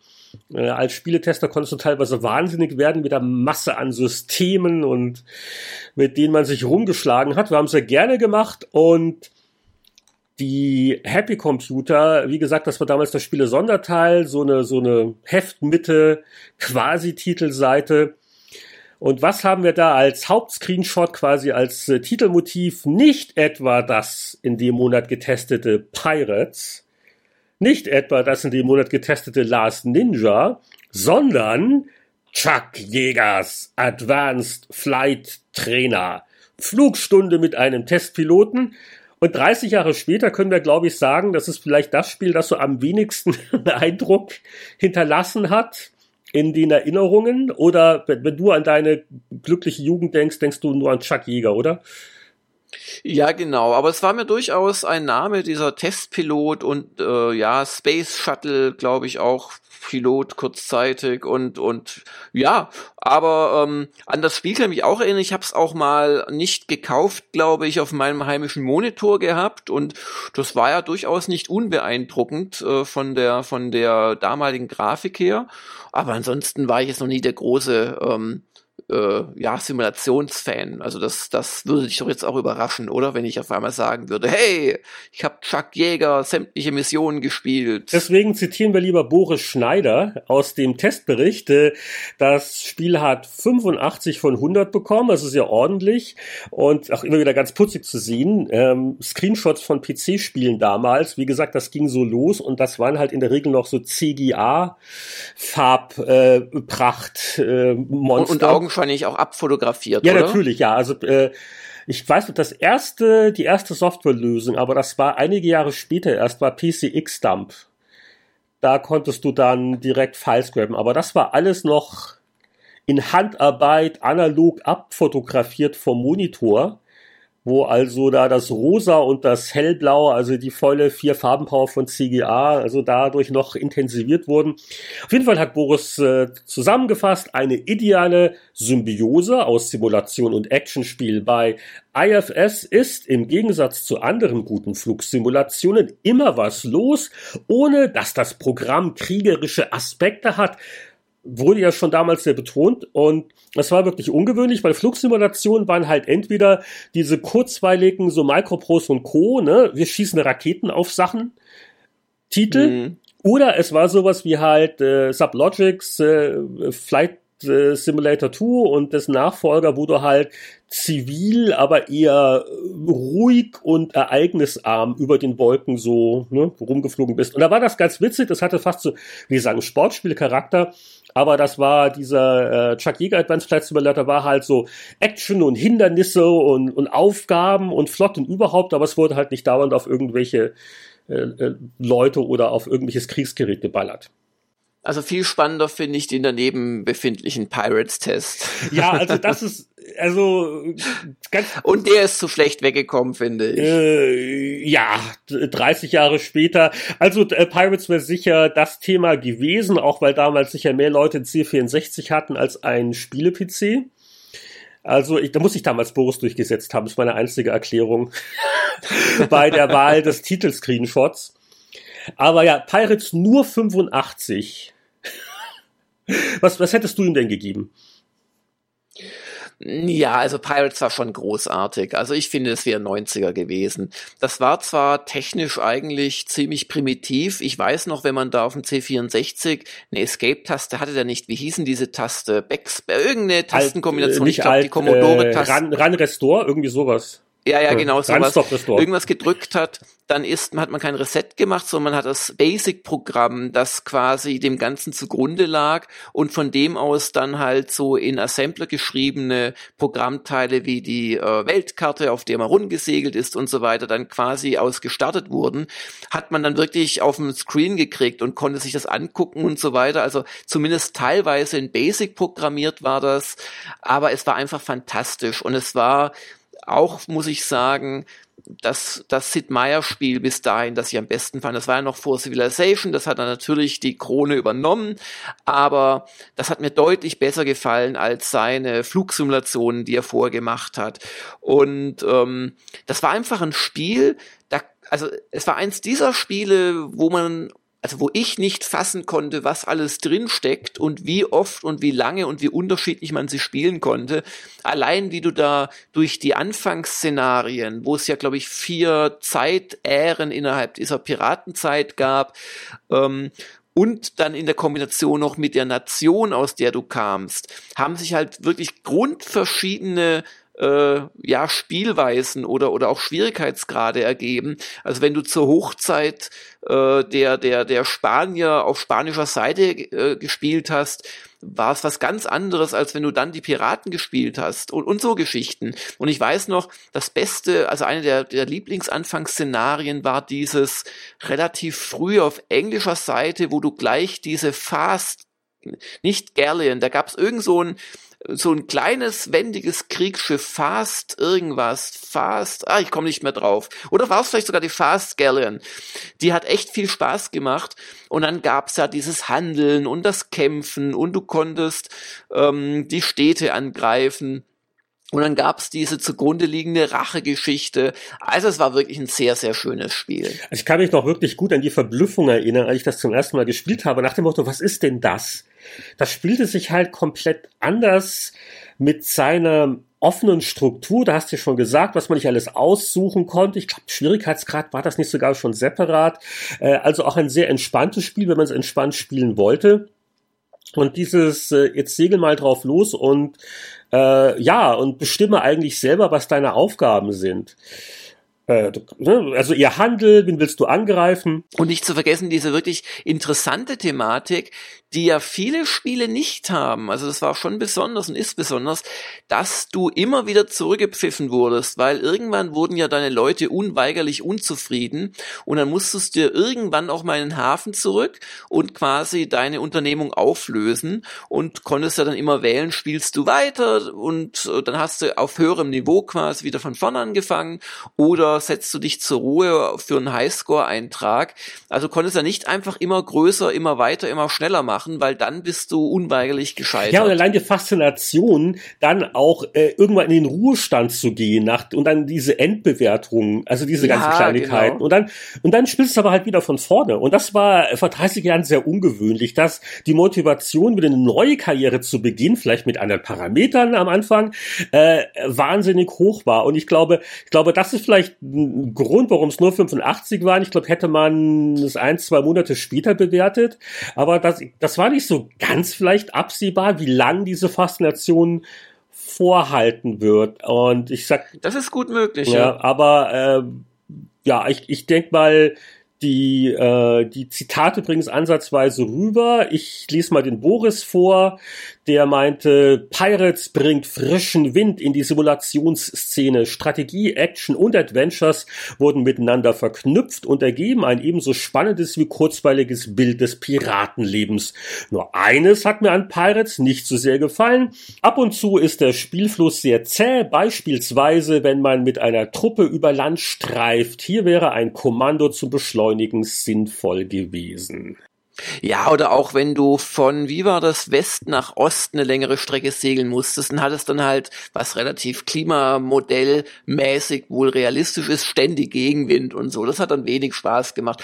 Aber war schon ein großes Spiel. Und übrigens das äh, Mountain Blade, also jetzt auf der Gamescom ja aktuell Mountain Blade 2, äh, Banner Lords, das ist ja letzten Endes ein Pirates auf dem Land, weil genau wie damals äh, reist du quasi jetzt mit deiner Reiter oder sonstigen Armee durch die Lande, handelst, greifst Leute an und so weiter. Also das, das ist lustigerweise im Prinzip ein direkter Nachfahr von Pirates. Ja, und auch, auch sonst kann man, glaube ich, sagen, Sid Meier hat Piraten salonfähig gemacht, weil, also gerade auch aktuell, äh, was nicht äh, an äh, Spielen kommt, ob das jetzt das Sea of Thieves ist von Rare oder dieses Ubisoft, dieses etwas ernsthaftere Piraten, Online-Spiel, das ja so ein Ableger ist von Assassin's Creed 4, Black Flag, also, also vorher Piraterie, äh, naja gut, beim C64 gab es andere Formen der Piraterie, äh, aber, aber das war eine völlig ungewöhnliche Thematik. Ich kann mich nicht entsinnen. Ja, wobei ich da widersprechen möchte. Also dieser Piraten äh, Boom, der ging ja wohl eher durch die Pirates of the Caribbean Filme dann später los, möchte ich jetzt mal Ja, behaupten. das hat sicher, klar. Ähm, jetzt was die, die neuen Sachen ähm, angeht. Aber das als, als Spielesetting zu etablieren, ich glaube, es gab ja irgendein Scott Adams Text Adventure, was so halt so ein Treasure Island war. Aber ansonsten, ja, genau. es gab ja 87 schon vieles an Szenarien und Fantasy und Science Fiction und noch, noch, noch. Aber Piraten. Ja, da könntest du recht haben. Mir fällt da auch spontan nichts Das war ein, übrigens ja. auch die Geburt von von Sid Meier als Marke. Es war nämlich damals äh, sein Geschäftspartner Bill Steely sehr besorgt, was dieses komische Piratenspiel angeht, was Sid unbedingt machen will oder wollte, weil das war ja was ganz anderes als das, für das Microprose bekannt war. Militärische Simulationen oder Action-Simulationen. Gunship und Silent Service, ne? Und äh, also der Pirates ist ja wirklich fast das Gegenteil von von diesem Ansatz mit seinem Setting und seinem Spielablauf. Und äh, deswegen, das glaube ich, die Idee von Steely, der den Sid Meier dazu überreden musste, dem war das gar nicht so geheuer, zu sagen, also dann schreiben wir wenigstens Sid Meiers Pirates auf die Box damit unsere Microprose-Fans so vielleicht das wiedererkennen. Ach, der Meier, der schon auch Simulation gemacht hat, dem trauen wir. Und das hat sich ja dann verselbstständigt. Dann ging es ja weiter mit Sid Meiers, naja, viele Spiele, Covered Action, Railroad Tycoon, Civilization ja, und, und heute steht der Name auf Spielen drauf, wo er sicherlich mal beim Frühstücksmeeting gesagt hat, dass er die grobe Richtung von den neuen Civilizations ziemlich gut findet. So ungefähr, ja. Also das äh, äh, Sid Meyers ist inzwischen halt eine eigene Marke geworden, bei, auch für Spielen, wo Meyer, äh, was du schon gesagt hast, äh, sicher nicht völlig unbeteiligt war, aber wo die Hauptarbeit andere gemacht haben. Also Civilization 2 war schon ein prominentes Beispiel. Äh, und äh, ja, das vor 30 Jahren ging das alles los und also wirklich ein liebgewonnener C64-Klassiker. Auch, auch da kann man, wenn man will, auf Steam mal gucken. Es gab ja ein äh, Remake, wo es irgendwie die Remake-Remaster-Ausgabe heute, ein Remake, wo auch Meyer persönlich involviert war, auch schon vor einigen Jahren rausgekommen, äh, äh, Sid Meier's Pirates, die äh, PC-Version, die moderne, die, äh, ja, die war gar nicht schlecht, die gab's dann auch noch mal ein paar Jahre später von 2K Games, äh, relativ unverändert für iOS und abgesehen davon, dass man über die Tanzeinlagen vielleicht schreiten kann ähm, und über den Comic-Stil, ist es immer noch ein sehr, sehr solides Spiel. Also, oder war es, als ich das letzte Mal gespielt habe, auch auf dem iPad. Das kam so vor vier, fünf Jahren, glaube ich, kam das raus fürs iPad. Ich glaube, eines der wenigen Spiele, die 30 Jahre alt sind, wo man sagen kann, ruhigen Gewissens kann man das heute eigentlich jedem empfehlen. Und, und, und auch noch ein letztes Wort. Es war ja bei aller äh, ja, Komplexität, weil das waren ja fünf, sechs Genres in einem, wenn man so will, war das bemerkenswert einfach zu spielen. Die Einknopf-Joystick-Steuerung, es war alles soweit eigentlich simplifiziert genug. Also es war immer noch genug Strategie und Entscheidungsfreiheit, aber es war kein, kein schwieriges Spiel. Da konnte eigentlich jeder sich einfuchsen. Ja, ja. Nee, also man fragt sich manchmal, warum steht da Sid Meier's drauf und war der eigentlich so toll? Aber ich finde, man sieht's gerade bei den alten Spielen. Ähm, nee, der, der war so gut. Der hat wirklich große Sachen geschaffen. Und wir reden jetzt nicht von seinem komischen Spaceships oder wie es hieß da, was er vor anderthalb oder zwei Jahren verbrochen hat. Nee, nee, das ist zu modern. Da reden wir in der Zeitreise Starship, Sid in, Meier Starship. Ja, aber das war vor allem nicht gut, das war viel zu in zehn Jahren primitiv. drüber, mindestens. Ja. Hm. Äh, Eine der kontroversesten Wertungen äh, der Zeit hatten wir auch in der Ausgabe vor 30 Jahren, The Last Ninja. Ein ein C64 Kultspiel haben wir vollkommen fair bewertet mit 61 von 100. Ich glaube, das war Lichtjahre hinter allen anderen Wertungen. Alle äh, Sonst die Fachwelt hat sich im, im, im Gras gewälzt vor Glück, was für ein tolles Spiel das sei. Und Mhm. äh, Bose und ich haben das relativ streng gesehen. Grafik hat ja auch 91 gekriegt, aber rein spielerisch 61. Bumm. Oder? Das war doch absolut fair. Ich fand's, ich fand's besser damals, als ich's gespielt habe, und ich bin heute als Retro-Gamer Verantwortlicher auch eher, da muss ich jetzt leider enttäuschen, auf der Schiene, dass es schon ein großes Spätwerk gewesen ist. Es gab ja nicht nur die Grafik, es gab ja auch den Sound. Dann, dann, dann lies doch mal vor. Boris Schneider vor 30 Jahren. Warum muss ich ja, das jetzt damit machen? du dir jetzt selber Wa warum soll ich vorlesen? Okay. Ich, ich versuche das mal guten, guten Gewissens zu machen. Boris, tolle Effekte. The Last Ninja ist das Spiel, das mich in letzter Zeit neben Whizball am meisten beeindruckt hat. Die Grafik ist ebenso hervorragend wie die ausgetüftelte Joystick-Steuerung. Auch der Umfang ist erfreulich, doch die Verquickung von Kampfszenen und Action-Adventure bietet außer tollen Effekten wenig Neues. Gerade die Kämpfe haben mich enttäuscht, denn man hat nur geringe Kontrolle. Und daneben meckert Heinrich Lehnhardt, Hoffentlich der letzte Ninja. Hilfe, bitte keine Ninjas, Karate-Kids und die A Kung Fus mehr. The Last Ninja bietet schöne Musik, hervorragende Grafik und Steuerung, aber ein Spielprinzip, das sich auf Dauer als etwas schwach auf der Brust entpuppt. Objektiv gesehen ein sicherlich überdurchschnittliches Spiel, aber ich persönlich kann diesen Karate-Kram einfach nicht mehr Ich finde sehen. find das lustig. Heutzutage, ah, bitte keine militärischen Shooter mehr. Es ist ja immer dasselbe. Und vor 30 Jahren die Karatemüdigkeit. Wer hätte das gedacht? Hm. Aber ja, also ich glaube, also 61 war schon sehr, also ich glaube, ein hoher 60er wäre auch okay Es war schon gewesen. Ja, streng. war also, schon- we- weißt du, so ein mittlerer 70er, das wäre ja immer noch ein Statement gewesen. Wir lassen uns nicht blenden. Aber, naja. aber, aber äh, das Ninja war, war wirklich durch die Grafik, glaube ich, überschätzt. Es war spielerisch schon ein bisschen sehr anstrengend und, aber wie gesagt, ich glaube, das Ich werden wundere, dass er beide Steuerung lobt, weil die fand ich jetzt gar nicht so toll durch diese Bewegung in, in die schrägen Richtungen und so. Ich, ja gut. Ja, okay. Wenn wir uns jetzt nicht mehr einigen. Man, man lasse die alten Leichen ruhen. Ich, ich warte wirklich darauf, dass wir eine richtige Zeitmaschine mal zusammengebaut kriegen. Dann, dann reisen wir zurück in die Wertungsdiskussion vor 30 Jahren und versuchen das auszudiskutieren. Das waren so die großen Tests dieser Ausgabe. Ich will jetzt gar nicht zu lang, aber äh, doch kurz erwähnen, so eins, zwei äh, persönliche Lieblinge noch aus meiner Zeit. Ich mochte wirklich Slap Fight die C64-Version von einem dieser am Fließband produzierten vertikal scrollenden Extrawaffen-Shooter.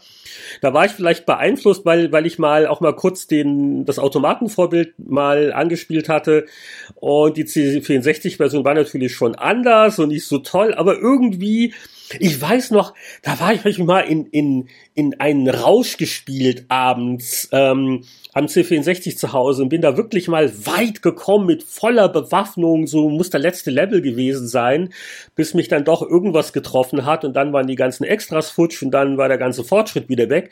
Aber wie ich da so alle Raketen flogen, jeder Feuerknopf druck, war das nicht eins von den Spielen, wo man noch irgendwie mit dem Fuß die Leertaste bedient hat, um irgendwelche Sachen noch auszulösen, die, die Extras quasi zu selektieren? Jo, keine Ahnung.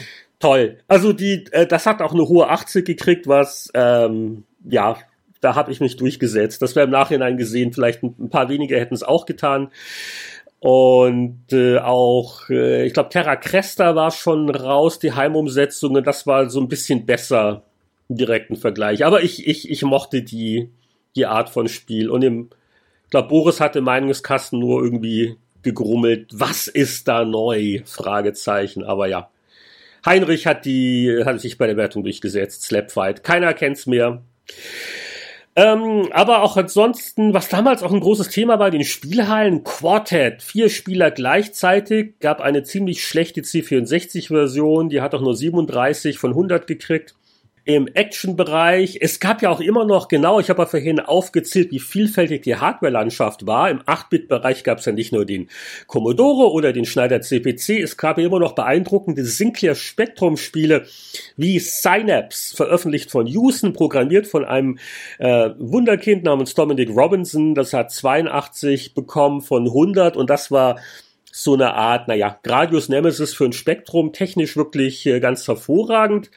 Und noch eine Kuriosität wäre ein Spiel namens Barbarian, 62 nur von 100, wo man sich fragt, na ja, wir haben doch erst neulich gesagt, wie gelungen diese Kampfspiele von Palace waren, aber das ist der Namensvetter von Psychnosis. Das war ein äh, erstaunlich zäh, auch animiertes, langsames Action-Adventure für Atari ST und Amiga vom Psygnosis. Der Barbarian, der ist auch ziemlich in Vergessenheit geraten.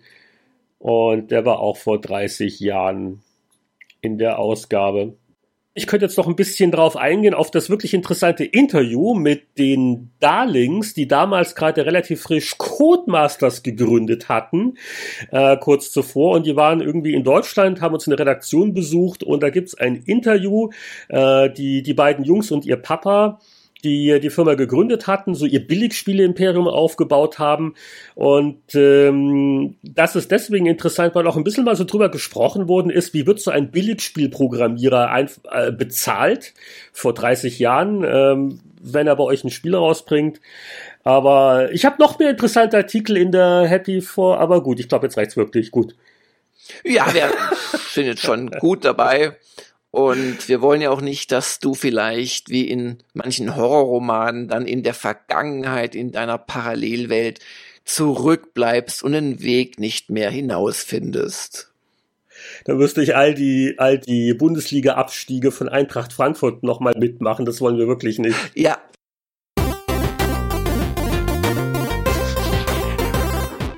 Nach der 102 ist vor der 103 und darum kommen wir zum Abschluss noch zur Vorschau auf die nächsten anderthalb Folgen.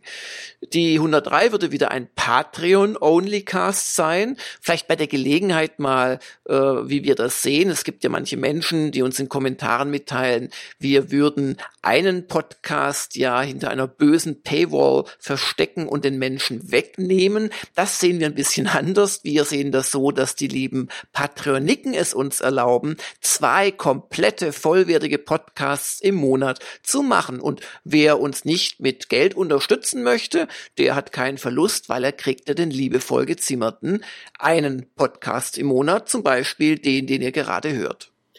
Ich möchte übrigens auch mal äh, ganz unauffällig erwähnen, dass wir, seit wir das mit Patreon machen, äh, die Free-Podcasts auch wesentlich regelmäßiger und zuverlässiger abliefern. Also guck mal auf Spieleveteranen.de in das Podcast-Archiv für die vergangenen Jahre und ihr werdet äh, feststellen, dass äh, das also eigentlich eher mehr im Jahr geworden sind, äh, seit wir Patreon machen für die Nichtzahler. Wir sind ja nicht ganz so faul und überhaupt. Ja, und er, er erlaubt uns auch bitte da immer wieder ein bisschen die Werbetrommel zu rühren. Äh, wir äh, hätten gerne noch mehr Patreon-Unterstützer. ja, es gibt ja auch ein Ziel. Genau, wir haben auch noch das Ziel des Off-Topic-Podcasts, der bei 3000 monatlichen Dollar freigeschaltet würde. Wir haben einen schon gemacht für unsere Patroniken und geben euch vielleicht demnächst auch mal eine Vorschau darauf, was das so sein könnte. Also ein Podcast, der sich mit allem beschäftigt, aber nicht mit Spielen. Und ja, also wir würden uns freuen, wenn ihr euch einen Ruck gebt als noch nicht Patroniken und uns unterstützt und uns weitere schöne Formate dadurch erlaubt. Ja, und äh, da gibt's halt Köstlichkeiten, wie zum Beispiel die Bonus-Episode für die Patreon-Unterstützer 103, ich sag mal Mitte September äh, wird die erscheinen. Und da haben wir zwei äh, sehr spannende Kandidaten für das neue Spiel äh, Audiotests von Erscheinungen, die, glaube ich, gerade für ein bisschen eine ältere Zielgruppe äh, interessant sind. Äh, das eine bin ich mir nicht ganz sicher, ob das terminlich klappt, aber wir haben Hoffnung, das ist das neue Bob Bates Text Adventure Formistry. Das haben wir schon ein bisschen vorgestellt vor einigen Ausgaben, auch mit Bob Bates in der Leitung. Und ich muss sagen, das interessiert mich schon und auch, ob ich das freiwillig noch spielen möchte heutzutage. Im Gegensatz zu Anatol Locker bin ich nämlich jetzt nicht so der, ähm, ja, wie nennt man das, ähm, Interactive Fiction Fan, der, der quasi im Text-Adventure-Genre durch die Jahre hindurch treu geblieben ist. Also ich bin wirklich sehr gespannt, ob mich das als Spiel und nicht nur als äh, äh, Nostalgie und so war das früher und so, ob mich das begeistern kann. Das sollten wir übrigens, falls wir es machen, es ist kein Versprechen, gucken, ob wir vielleicht mal Anatol fragen, ob der nicht Zeit hat. Ja, das ist eine super Idee, ja. Der wäre da wirklich der perfekte Gesprächspartner. Für die optimale Text-Adventure-Kompetenz, ähnlich wie wir äh, uns heute ja Mick als Verstärkung geholt hatten, um StarCraft aufzuarbeiten. Und das ist natürlich das einzige Spiel, über das wir ernsthaft reden, weil der zweite Vorschlag von dir, nämlich, äh, ach, sag du's, ich möchte sich in den Mund nehmen. Mario plus Rabbits, das ist Rundentaktik. Das habe ich nur für dich jetzt aufgeschrieben. Ja, aber es ist Rundentaktik mit den Rabbits und so sehr ich Crossovers mag ähm, und so lustig das übrigens ist, das Spiel. Also du hast zum Beispiel so Spezialmanöver, dass du dich von einem wahnsinnigen Rabbit als Mario mit so einem Kombizug auf eine Anhöhe teleportieren, nee, nicht teleportieren, so treten lässt letzten Endes und von da an deinem Gegner in den ungeschützten Rücken schießt mich macht einfach diese Rabbits-Thematik sehr wenig an. Also wenn jetzt wirklich äh, Thor Mystery nichts werden sollte und wir einen Ersatz brauchen, würde ich nochmal wirklich sehr gut schauen, ob wir nicht noch etwas anderes finden. Gerade wegen dieser blöden Vorteile wäre das super, das zu machen, dass nämlich da innerhalb kürzester Zeit wirst du dahin schmelzen, dein, ja, dein Herz äh. wird aufgehen und äh, alles, alles wird gut. Okay, also ihr seht schon, ähm, 103 für Patreon-Hörer gibt's ein neues Spiel und es gibt da noch ein, also mehr, aber was genau wissen wir noch nicht. Ähm, ist noch ein bisschen hin. Und so von, von einem alten Spiel bis zu einem Interview-Special liegt noch einiges in der Luft, oder? Ja, also wir, wir leiern ja immer ein paar Sachen parallel an und sind noch nicht immer ganz Herren über die Terminkalender von anderen Menschen, um es vorsichtig zu sagen. Darum vielleicht am besten gar nicht so viel versprechen und wenn es dann mal klappt, freut sich jeder. Ja, und dann kommt nach der 103 Ende September auch die 104. Das ist eine Free-Episode, wie jetzt auch die 102, die kriegt jeder zu hören und das bedeutet, dass wohl eine Zeitreise wieder gesetzt ist. Äh, wird ja auch immer spannender, weil die äh, GameStar vor 20 Jahren so langsam rauskam und ich dann kaum hatte ich bei der GameStar Erstausgabe den ersten zwei glaube ich mitgeschrieben, weil ich dann wieder bei der PC Player ja, also ja. die die, die Was ich dir sehr übel genommen habe. Also auf die Ausgabe freue ich mich schon und wir müssen mal vorher sprechen, wie sehr wir ins Detail mit etwaigen Geschäftsführeraussagen und so weiter können wir nicht, können. können wir nicht die damaligen IDG Geschäftsführer, die man bis heute nicht verziehen hat als Gaststar? Hast du noch einen Kontakt? Ich, ich frage ja klar, der Jörg von Heimburg. Ich frag den mal, ob er. Frag doch aber, mal, dumm. Aber, aber da Skype ist ein bisschen zu modern Männern. für den für den Menschen. aber das hin. ist eine coole Idee. Ja. Da, da frage ich mal. Oder vielleicht kriege ich zumindest ein Statement, das ich vorlesen darf oder so. Okay, also auf jeden Fall, die Zeitreisen werden eher noch pikanter, noch mehr Anekdoten und ähm, ich muss gucken, ich glaube, wir kommen bald an den Punkt, wo ich hier immer noch meinen Psychotherapeuten an meiner Seite haben sollte, wenn ich darüber rede, wie das damals war. Ähm, und dann die 104, ja Ende September, da kommen auch in den Bereich, wo wieder mehr neue Spiele erscheinen, aber ich sag mal, so ein altes Spiel, mir hat also Ultima 7 in der 101 großen Spaß gemacht. Ja, und das war also, einfach schön. Ja. Und, und wenn wir jetzt nicht in der 103 sogar noch ein altes Spiel machen, was jetzt nicht, dann vielleicht in der 104 zusammen mit der Zeitreise, schauen wir mal. Wir wollen es auch so ein bisschen mischen, dass wir äh, also auch im Free-Podcast so mal alle Rubriken auch mal so haben und dass das nicht beschränkt ist. Das eine ist immer nur bei Free, das andere ist nur bei Patreon. Ja. So sieht's aus. Und ja, kommen ja im September auch noch einige neue Spiele raus, aber Darum würde ich jetzt sagen, schreiten wir zur Verabschiedung. Und das bedeutet, dass ich noch ein bisschen länger über die Schönheiten von Slapfight, der äh, vergessenen Nein, Heinrich, das bedeutet, dass wir jetzt die Leute vorwarnen, damit sie sich die Ohren zuhalten können, denn wir sagen jetzt vielstimmig und mit voller Inbrunst Tschüss.